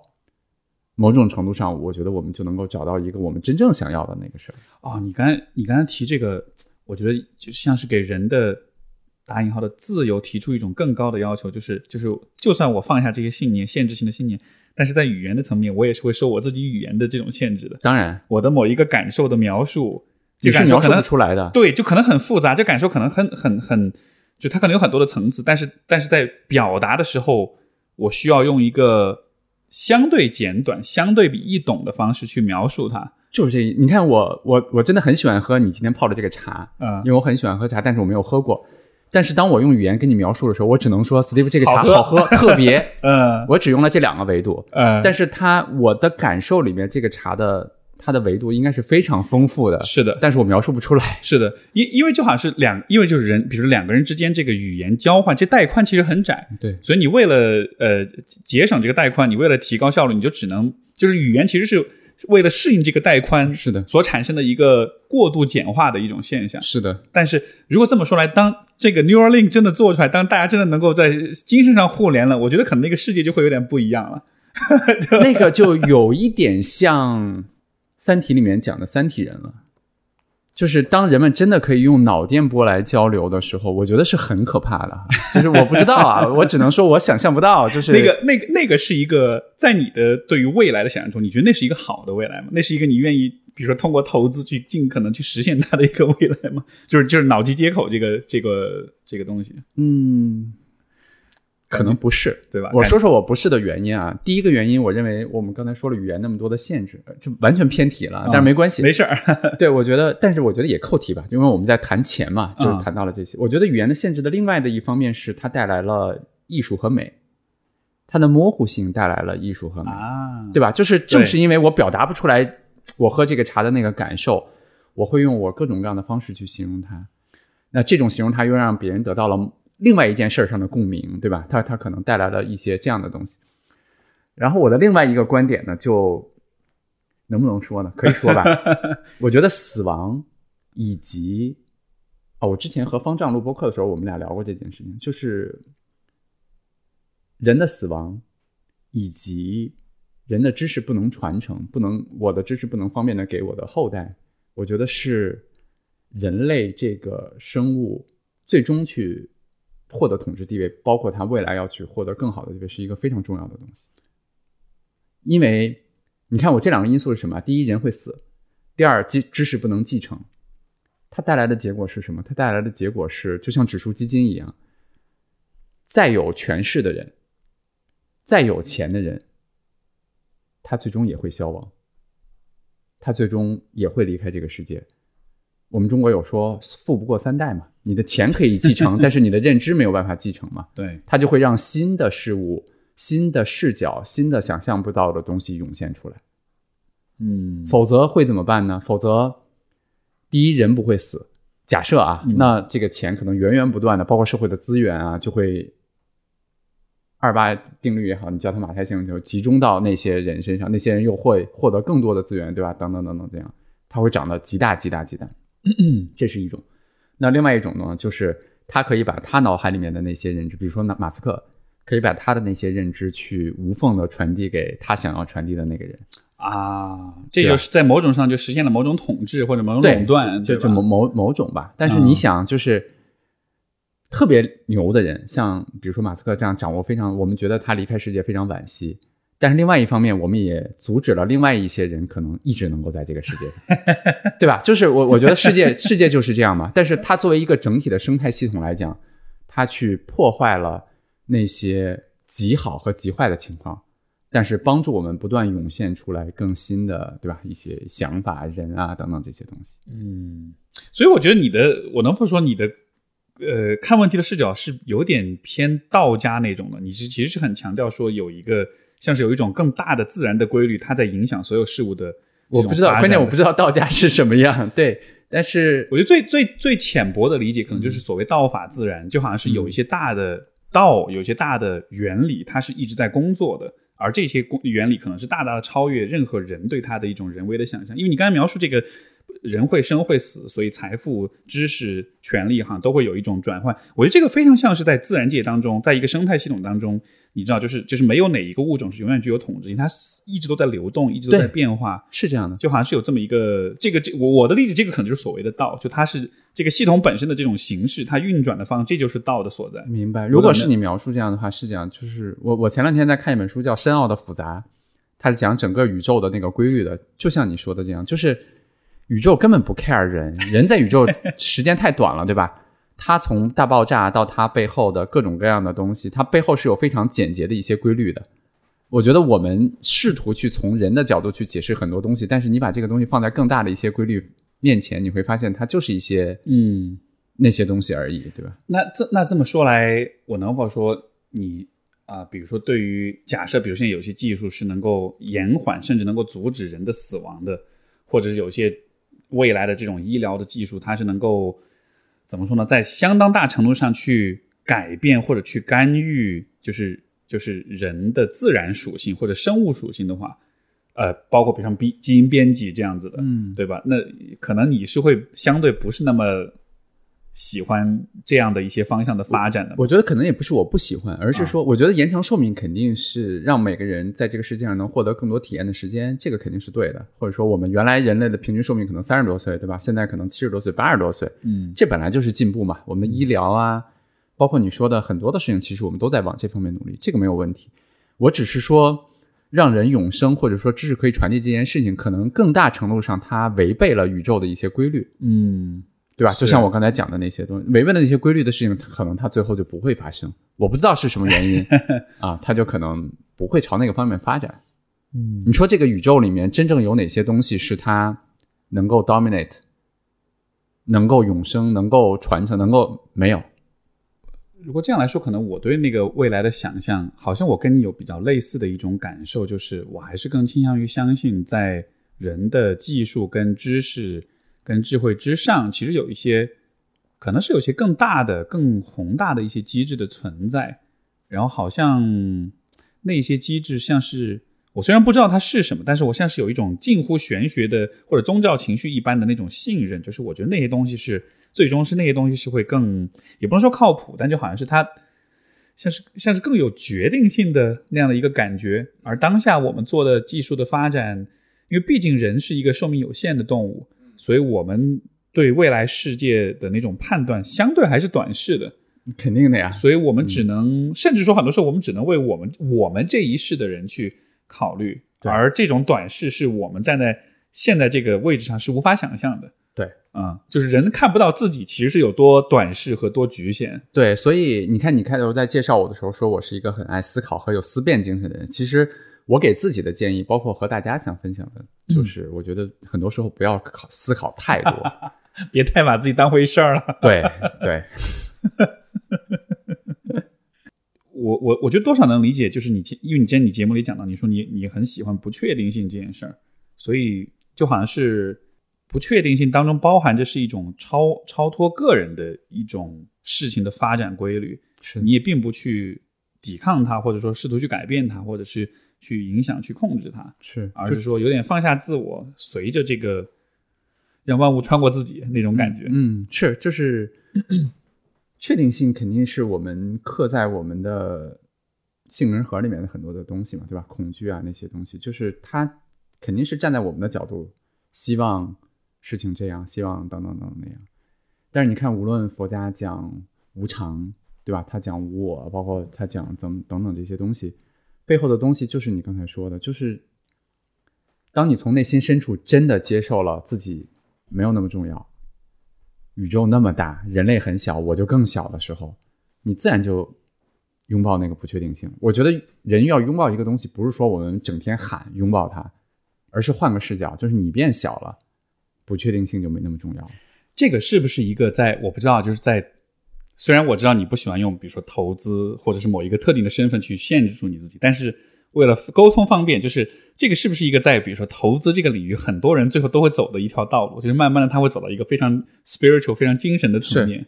其实很多的，我不我不敢说我是投资大师啊，但是很多的投资大师最终一定会走到那个方面，因为他最终探索的就是那个底层的那些规律去了。嗯，可能也是因为他在投资过程中，他其实对这个世界或者对呃，比如人的发展变化，像是有了足够多的样本，有了足够多的观察，然后这些事情会是是相相当于激发他去试图找一些规律。而且你想，就是我们在日常生活中经历的这些无常、这些刺激太少了，嗯，它还某种程度上还是可以按照我们的发，就是希望去发展的。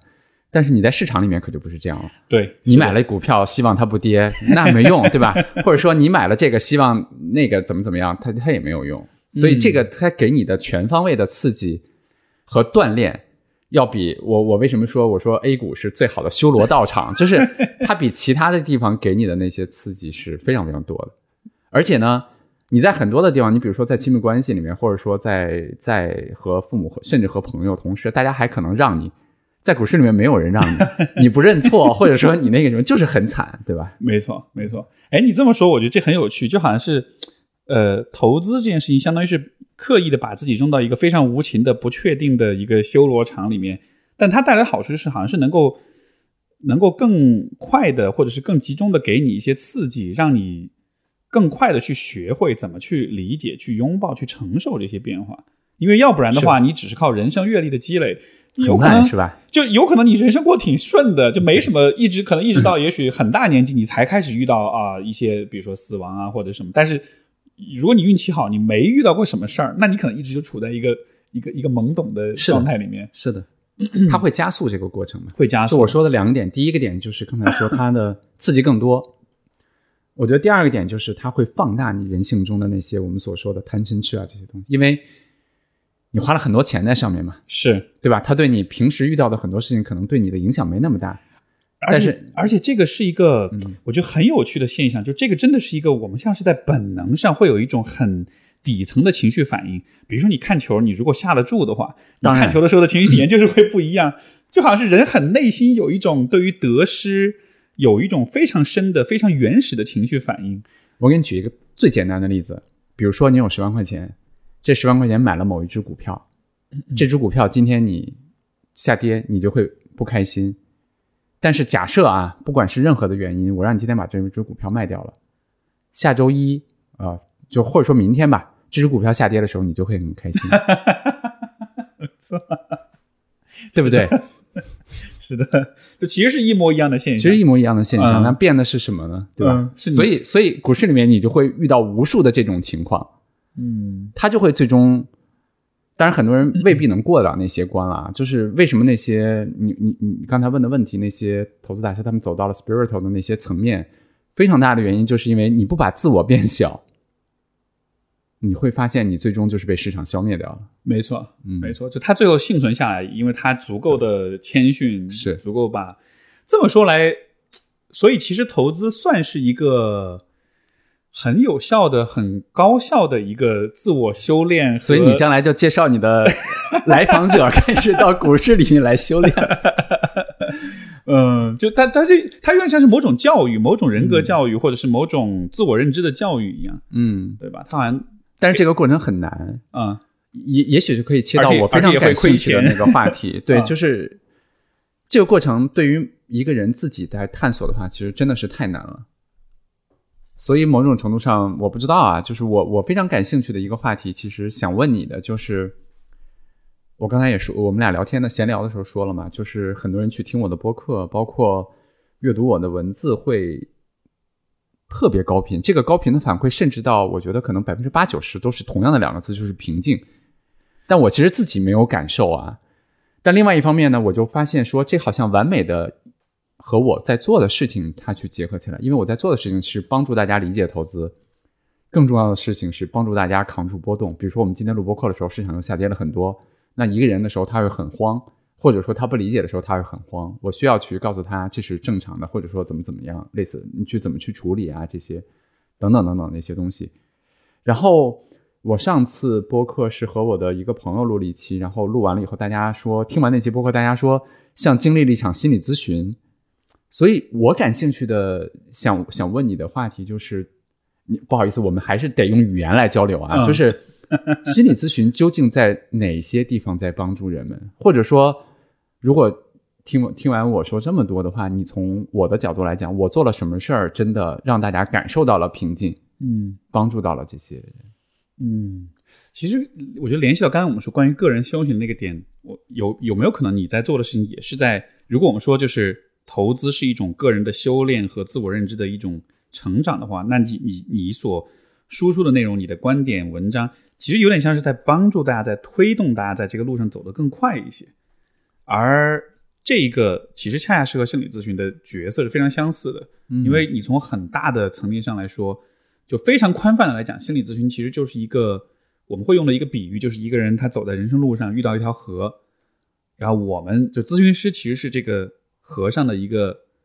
一个船夫，我们帮他渡过这条河。他们自己为什么不能渡过呢？他自己没船，或者他不会游泳。哦，OK，就是就是我们是帮他渡过去，但渡完了之后，他后面的路还是他继续去走。但是可能我们做的事情是他到这一段他渡不过去了，也许是水流太湍急，也许是他不知道怎么划船，他没有相应的工具什么。就我们其实是帮他度过一个阶段性的一个困难和一个比较脆弱或者比较迷茫的一个状态。就我们的角色其实有一种去辅助跟支持他的角色，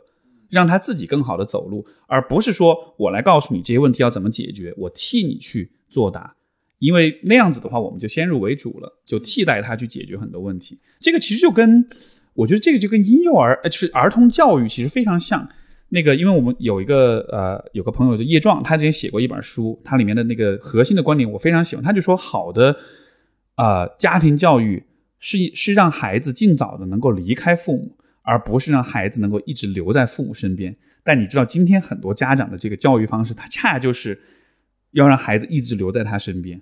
对吧？但是好的教育是让你这个人成为一个完整的人，从而你能走你自己的路去。所以这个意义上，我觉得心理咨询师也是这样的。就我们做的事儿，不是说啊，我为了我自己有钱赚，我就让你一直依赖我，一直需要我，而是说我让你成长到你足够有力量跟信心，从而你可以自己走下去。所以，我不知道在他迷茫的时候，你帮助他度过这段迷茫的时期，对吧？推动他往前继续去走，是的，是的，就好，就他的核心的信念还是说，他是相信人自身的成长跟发展的这种潜力的。我不去阻止这种潜力，我也不去改变这种潜力，而是我是去为他加油的那种感觉，嗯，帮助他达到如其所示的那个状态。哎，对对对，是是是，所以所以我觉得，包括其实我读你写的那个，就是这些投资第一个这样东西，我觉得其实会有类似的感觉，就是说你不是在告诉我你应该怎么做怎么做，而更像是一种。你在帮我去培育我自己对这件事情的理解，然后我阅读，我就会发现，哎，好像我自己产生出一些新的认知，一些更系统的理解，或者是一些更有序的一些框架之类的，然后好像会让我自己心里面更有底气一点，像是那样一个感觉。哦，嗯，大概理解了，所以有有一点感觉哈，有一点感觉。哎，那为什么？比如说，当然我也知道它有不同的流派了，对吧？比如说荣格啊。什么阿德勒啊等等这些，但我看很多，包括我身边的朋友去做心理咨询的这个经历，大家可能都会不免就不约而同的会去还原自己的原生家庭啊等等这些，就这些过程是帮助他，也是在帮助他更好的迈出当下那一步吗？这个就 call back 你刚才说那个呃。如其所示，你不是说吗？要如其所示，你得先把之前的一些限制性的一些东西，那些房子拆掉，先拆掉。我觉得其实有点类似，嗯，就是我们在可能生命早期的那么前面十几年的时间里面，就其实那个房子搭起来呢，它其实有好处，它是保护性的。如果完全没有房子，那我们在心理上是无法生存的。所以我们需要，比如在小的时候，我们需要依赖一些幻想，依赖一些。呃，白日梦依赖一些自以为是的啊认知去生存下来，因为不然的话，就我们是完全错乱的，对吧？但是可能就举个例子，比如说小的时候，很多人遇到一个状况，小的时候父母之间有矛盾，孩子就会自责，觉得是自己不乖，所以爸妈才会吵架。其实你从客观上来说，这是一个这两个事情因果关系没有任何关联，很多时候父母是他们自己婚姻的问题。跟孩子好不好一点关系都没有，但是对于小孩来说，他有这样的信念，是因为当他看到父母在争吵，他自己很很恐慌、很焦虑，他没法调节那个焦虑，所以他必须给自己一个说法，就是父母吵架是因为我不好，所以我变好一点，父母就不会吵架，我就会不会那么恐慌。所以这个认知其实带来某种掌控感，虽然这个掌控感是脱离现实的，但它确实是一个能在一定程度上安抚到你的一个一种一种想象。所以就说，这种像这样的一些现象，我觉得它在那个，就它在我们成长那个阶段，它其实是有它的功能的。我们也不会认为它是一个完全没有价值的东西，只是说，当你长大了之后，你的生活到了一个新的阶段，这些想象、这些呃防御机制，它它不再适用了。所以咨询呢，有点像是帮你去把那些过时的东西给给扔掉，从而你能真的进入到自己的成年人生活里面。嗯，对啊。挺好，还真的是 callback 回我们刚才说的那个东西。对，所以真的是，可能我们做的很多事情，最终都是帮助每个人回到那个状态。是的，所以，所以我才一开始我才会很想跟你聊，就是关于这个金钱的这种道德化这个问题，因为我这个发，我发现这个真的是一个你的领域跟我领域交叉起来，我觉得非常普遍的一个问题，就是大家在呃，就是大家在真的能够客观的、理性的去学习怎么投资、学习怎么赚钱之前。其实是存在这么一个我从小时候从父母那里带来的某种对金钱的很不理性的一种态度，不管是是这个视钱如土也好，还是说一切向钱看齐也好，就都会有这样的一些一些信念。而我觉得这些信念要，你像我自己的成长经历也是，其实花了蛮多年把我自己对钱的一些很复杂的感受给呃给给理清楚。然后，所以现在好像我看待钱也会用一个相对更更怎么说呢？就是就是更成年人的方式看待钱嘛。嗯，就这个是我觉得，反正至少在我经验里面，对于很多，尤其是可能年轻朋友来说，他们这一关要迈过去，其实要花很长的时间。嗯嗯嗯，明白。嗯我自己有一个想法，这个想法就是说，如果我跟别人去解释“如其所示”这四个字的话，就是这个世界有它运行的规律，然后在这个规律里面，比如说钱啊、经济啊、投包我们今天讲的投资啊，包括心理咨询啊等等这些东西，都有它各自的功用，都有它各自的方，包括我们说的开会啊，对吧？等等等等这些东西。我自己希望达到的一个状态，就是说我尽可能让，也不是尽可能了，我尽可能拆掉我的那些束缚我的东西，让我去达到那些该有的样子去。嗯对吧？就是我刚才说的，就是比如说，我不去强烈的喜欢迎合某些东西，我也不去强烈的去讨厌某些东西，就是这些的背后可能都代表我们离他去远了嘛，或者等等等。所以刚才是不是我的自己的那个问题我也有答案了？就是因为我自己是这样的一个人，所以我写出来的东西大家就会觉得可能比较平静，因为它可能没有那么极端化或者怎么怎么样，是不是？我觉得很有道理，就是因为你在，可能就说，因为当人们在向外界寻求某些指导和支持的时候，也有另外一类人，就是他们会为了迎合，比如说读者、听众的这种求知的需求，他们会表现出很强的权威性，嗯让你觉得我给你提供的就是真理，就是标准答案，你就得听我的。就这个从他们赚钱的角度可能是有好处的，但他其实在对他的受众做的事情就是给他建立起一个新的某种限制，造一个新房子造了一个新房子，嗯对。然后这个新房子会带来短期的之内的一种暂时的安全感，嗯但长远来说，它其实限制人的发展。但是我觉得可能你的方式就是你就是一个拆房子的人，嗯 你只拆不修。但是我觉得人们是很需要这种只拆不修的只拆不修，拆迁队。有点这么个意思。好，对，嗯，可能我我不知道啊，我觉得可能还是在可能在中国这个大环境、这个社会长大的人，我觉得真的还是限制性的东西是很多的，是的，对吧？就你相比于欧美国家，它是更个人主义的，它更强调个人的这种，对吧？这种自由，所以我们的生活中限制性的东西还是很多，所以这个时候遇到有人帮你拆一拆，我觉得那应该是个还蛮治愈的过程的。嗯就像比如说我自己的很多时候跟来访、跟听众来说，我就会我发现最对他们最他们最需要听到的一句话就是你可以，嗯你可以这么做，嗯你你可以跟你爸妈吵架，你可以告诉别人 no，你可以表达不开心，嗯，你可以把你的愤怒，就是你给很多很多我可以可以可以那些限制都不存在。那些限制就不存在，就其实确实是不存在，但是好像就是还是人们是需要有人告诉他们，嗯，对吧？有人帮他们，得有拆迁队才行。哎，但是具体走出那一步还得是他自己。对，就是你，当你告诉他可以的时候，和他真的走出那一步之间怎么办呢？至少我觉得投资这件事情上有个好处，就是是有还是有一个收益，有一个在等待着他，所以他有更多一些的这种动力。我觉得在个人成长方上面，其实，嗯，我觉得也是有收益，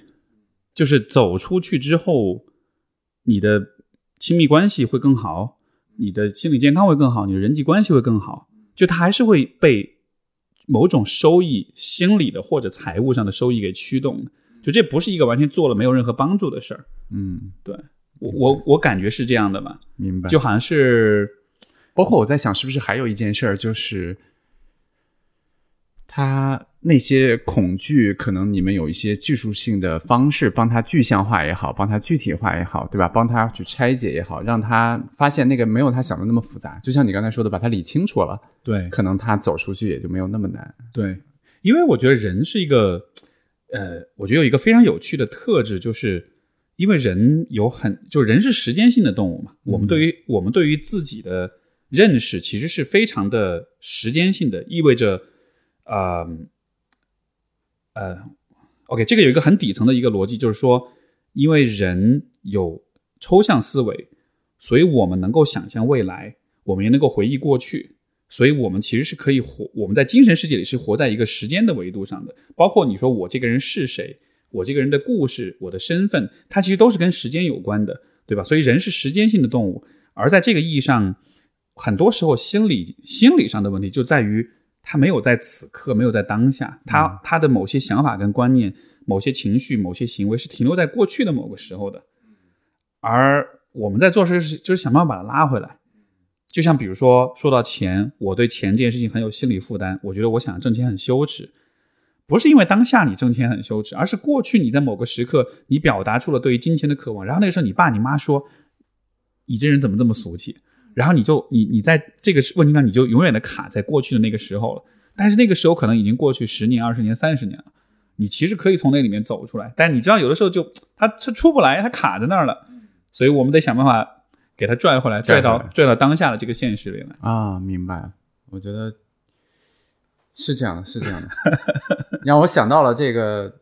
对，就是我。就很有意思啊，就是你甚至上刚才我们聊聊天的这个过程，我觉得可以去用八个字解释我所说的，甚至可能相当长一段时间里面，我想想去跟大家传递我想表达的所有的东西，就是如其所示，如其所示和此时此刻，此时此刻哦，OK，对吧？啊，其实是这样的，就是当下以及当下你最应该的那个样子，是，嗯嗯，很有趣。我我我从我的角度，我跟你聊，我会发现，呃，怎么说呢？关于呃，不管是关于金钱的讨论，还是关于投资，我我得到了更多的一种让我很有感觉的维度，是它是一个像未来的东西。嗯啊，我的工作可能更多是像过去，过去的会更多一些。但是我是个很好的角度。但是你的就是在投资这个领域，好像我们更多是在想怎么去构建未来。包括我也联系到说。所以这就意味着对一个人对自己进行投资，不管是财务上的投资，还是比如说身体健康、营养、社会关系各方面投资，好像这也是一种对未来的一种规划。所以就像是过去跟未来这有一个这两个方向你都得照顾，是，但他的照顾的方式呢有不同，但其实也有共通之处。是的，是的，嗯，好吧。我们今天是不是聊了好长时间？我们聊了一小时四十分了啊。OK，对，嗯。那我我觉我觉得我跟你的这个对话，大约是如我之前所想象，就是我觉得你会不介意去跳到一个很深的一个话题里面去，因为有些时候我聊呢，我会觉得，哎，听众也好，或者是嘉宾也好，会不会这事儿聊得太悬了，聊得太形而上了？但是就 跟你聊，我就觉得，哎，你完全你完全是在那个频道里面的，对，可能某种程度上的好处，或者说我觉得。大家能够在我身上看到他们希望看到的样子，就是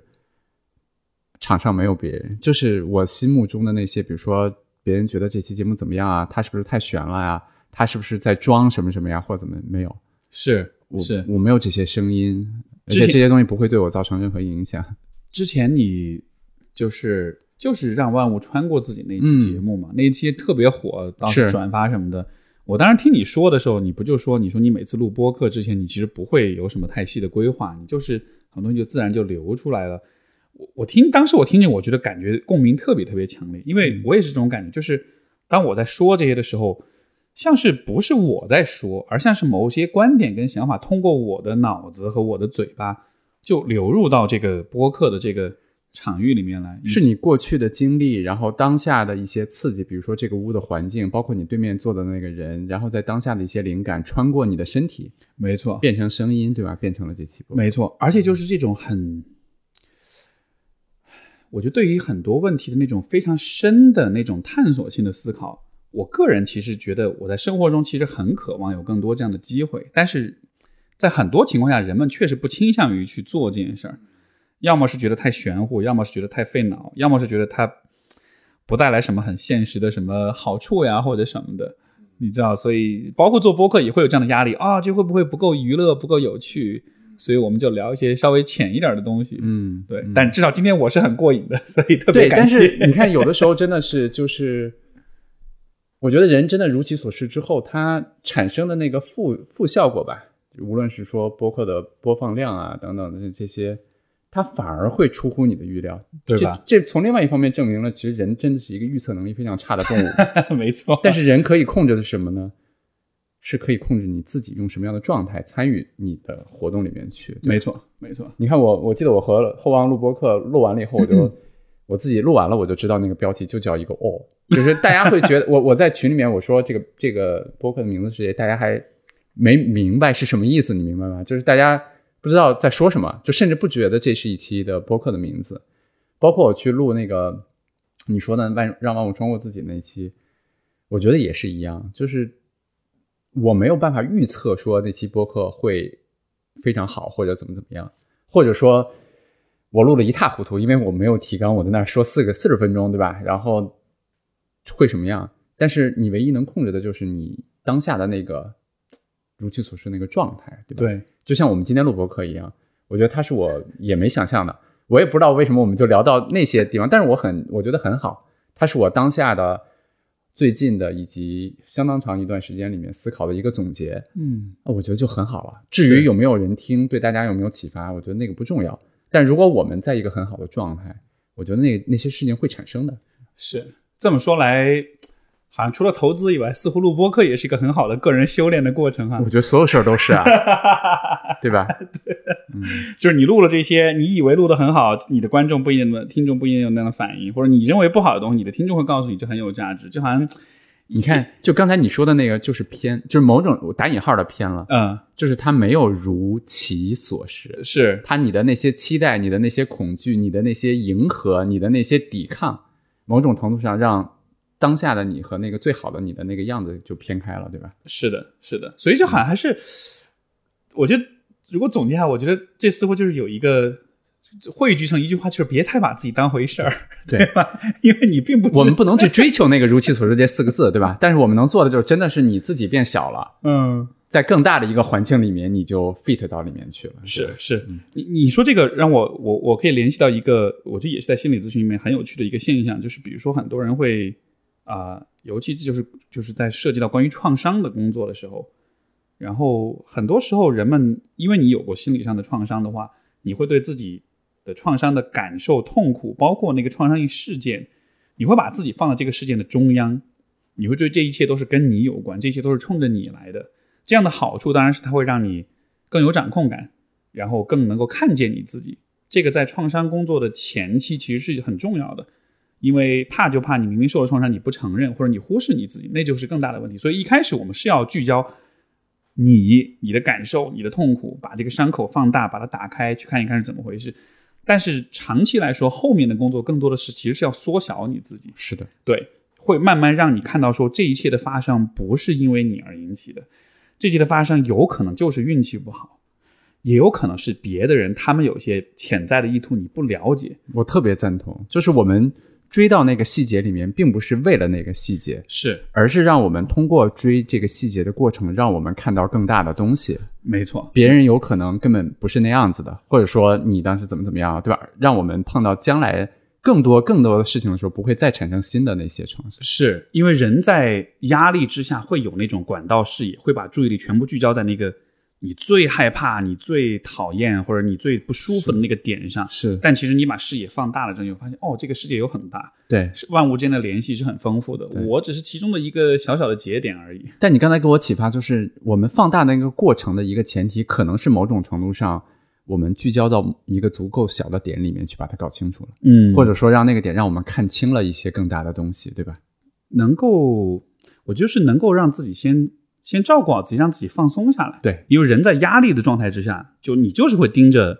你最害怕的东西，嗯，对吧？如果你一直让让自己处在一个很紧绷的状态之下，这个时候你说别人告诉你要拓宽你的视野，你是不会听的，嗯，因为因为因为就像你不小心把脚趾头踢在那个桌角上了，哇，就痛痛痛痛痛。如果一直就一直痛下去的话，这个时候别人告诉你要看开一点，你会说你懂什么？是是的，是的，是这样。嗯，好的，好呗，那咱们就聊到这里。我觉得你你还有什么话题？你是觉得呃没有了，我觉得没有了我觉得挺好的。聊够了？嗯好的好的。那最后就还是跟大家介绍这个梦岩老师的播客，就是无人知晓。然后呃，这个有知有行这个 app，这个没事，这些都不用介绍了，这不我们如其所示，有缘人自己会找到的。我反正现在我自己我自己有是有在上面投资的，所以、嗯呃不不过这个最后我说说一点就是很良心的安利哈，我是觉得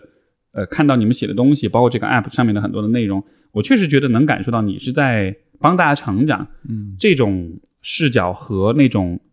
想要在你身上赚钱的那种视角确实是很不一样。我觉得你确实有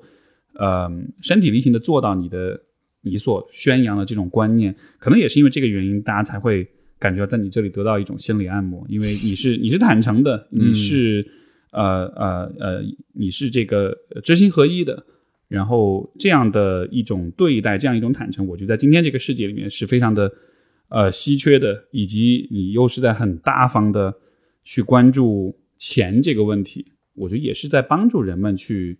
呃更更坦诚的直面自己的关于就自己和金钱的关系，因为在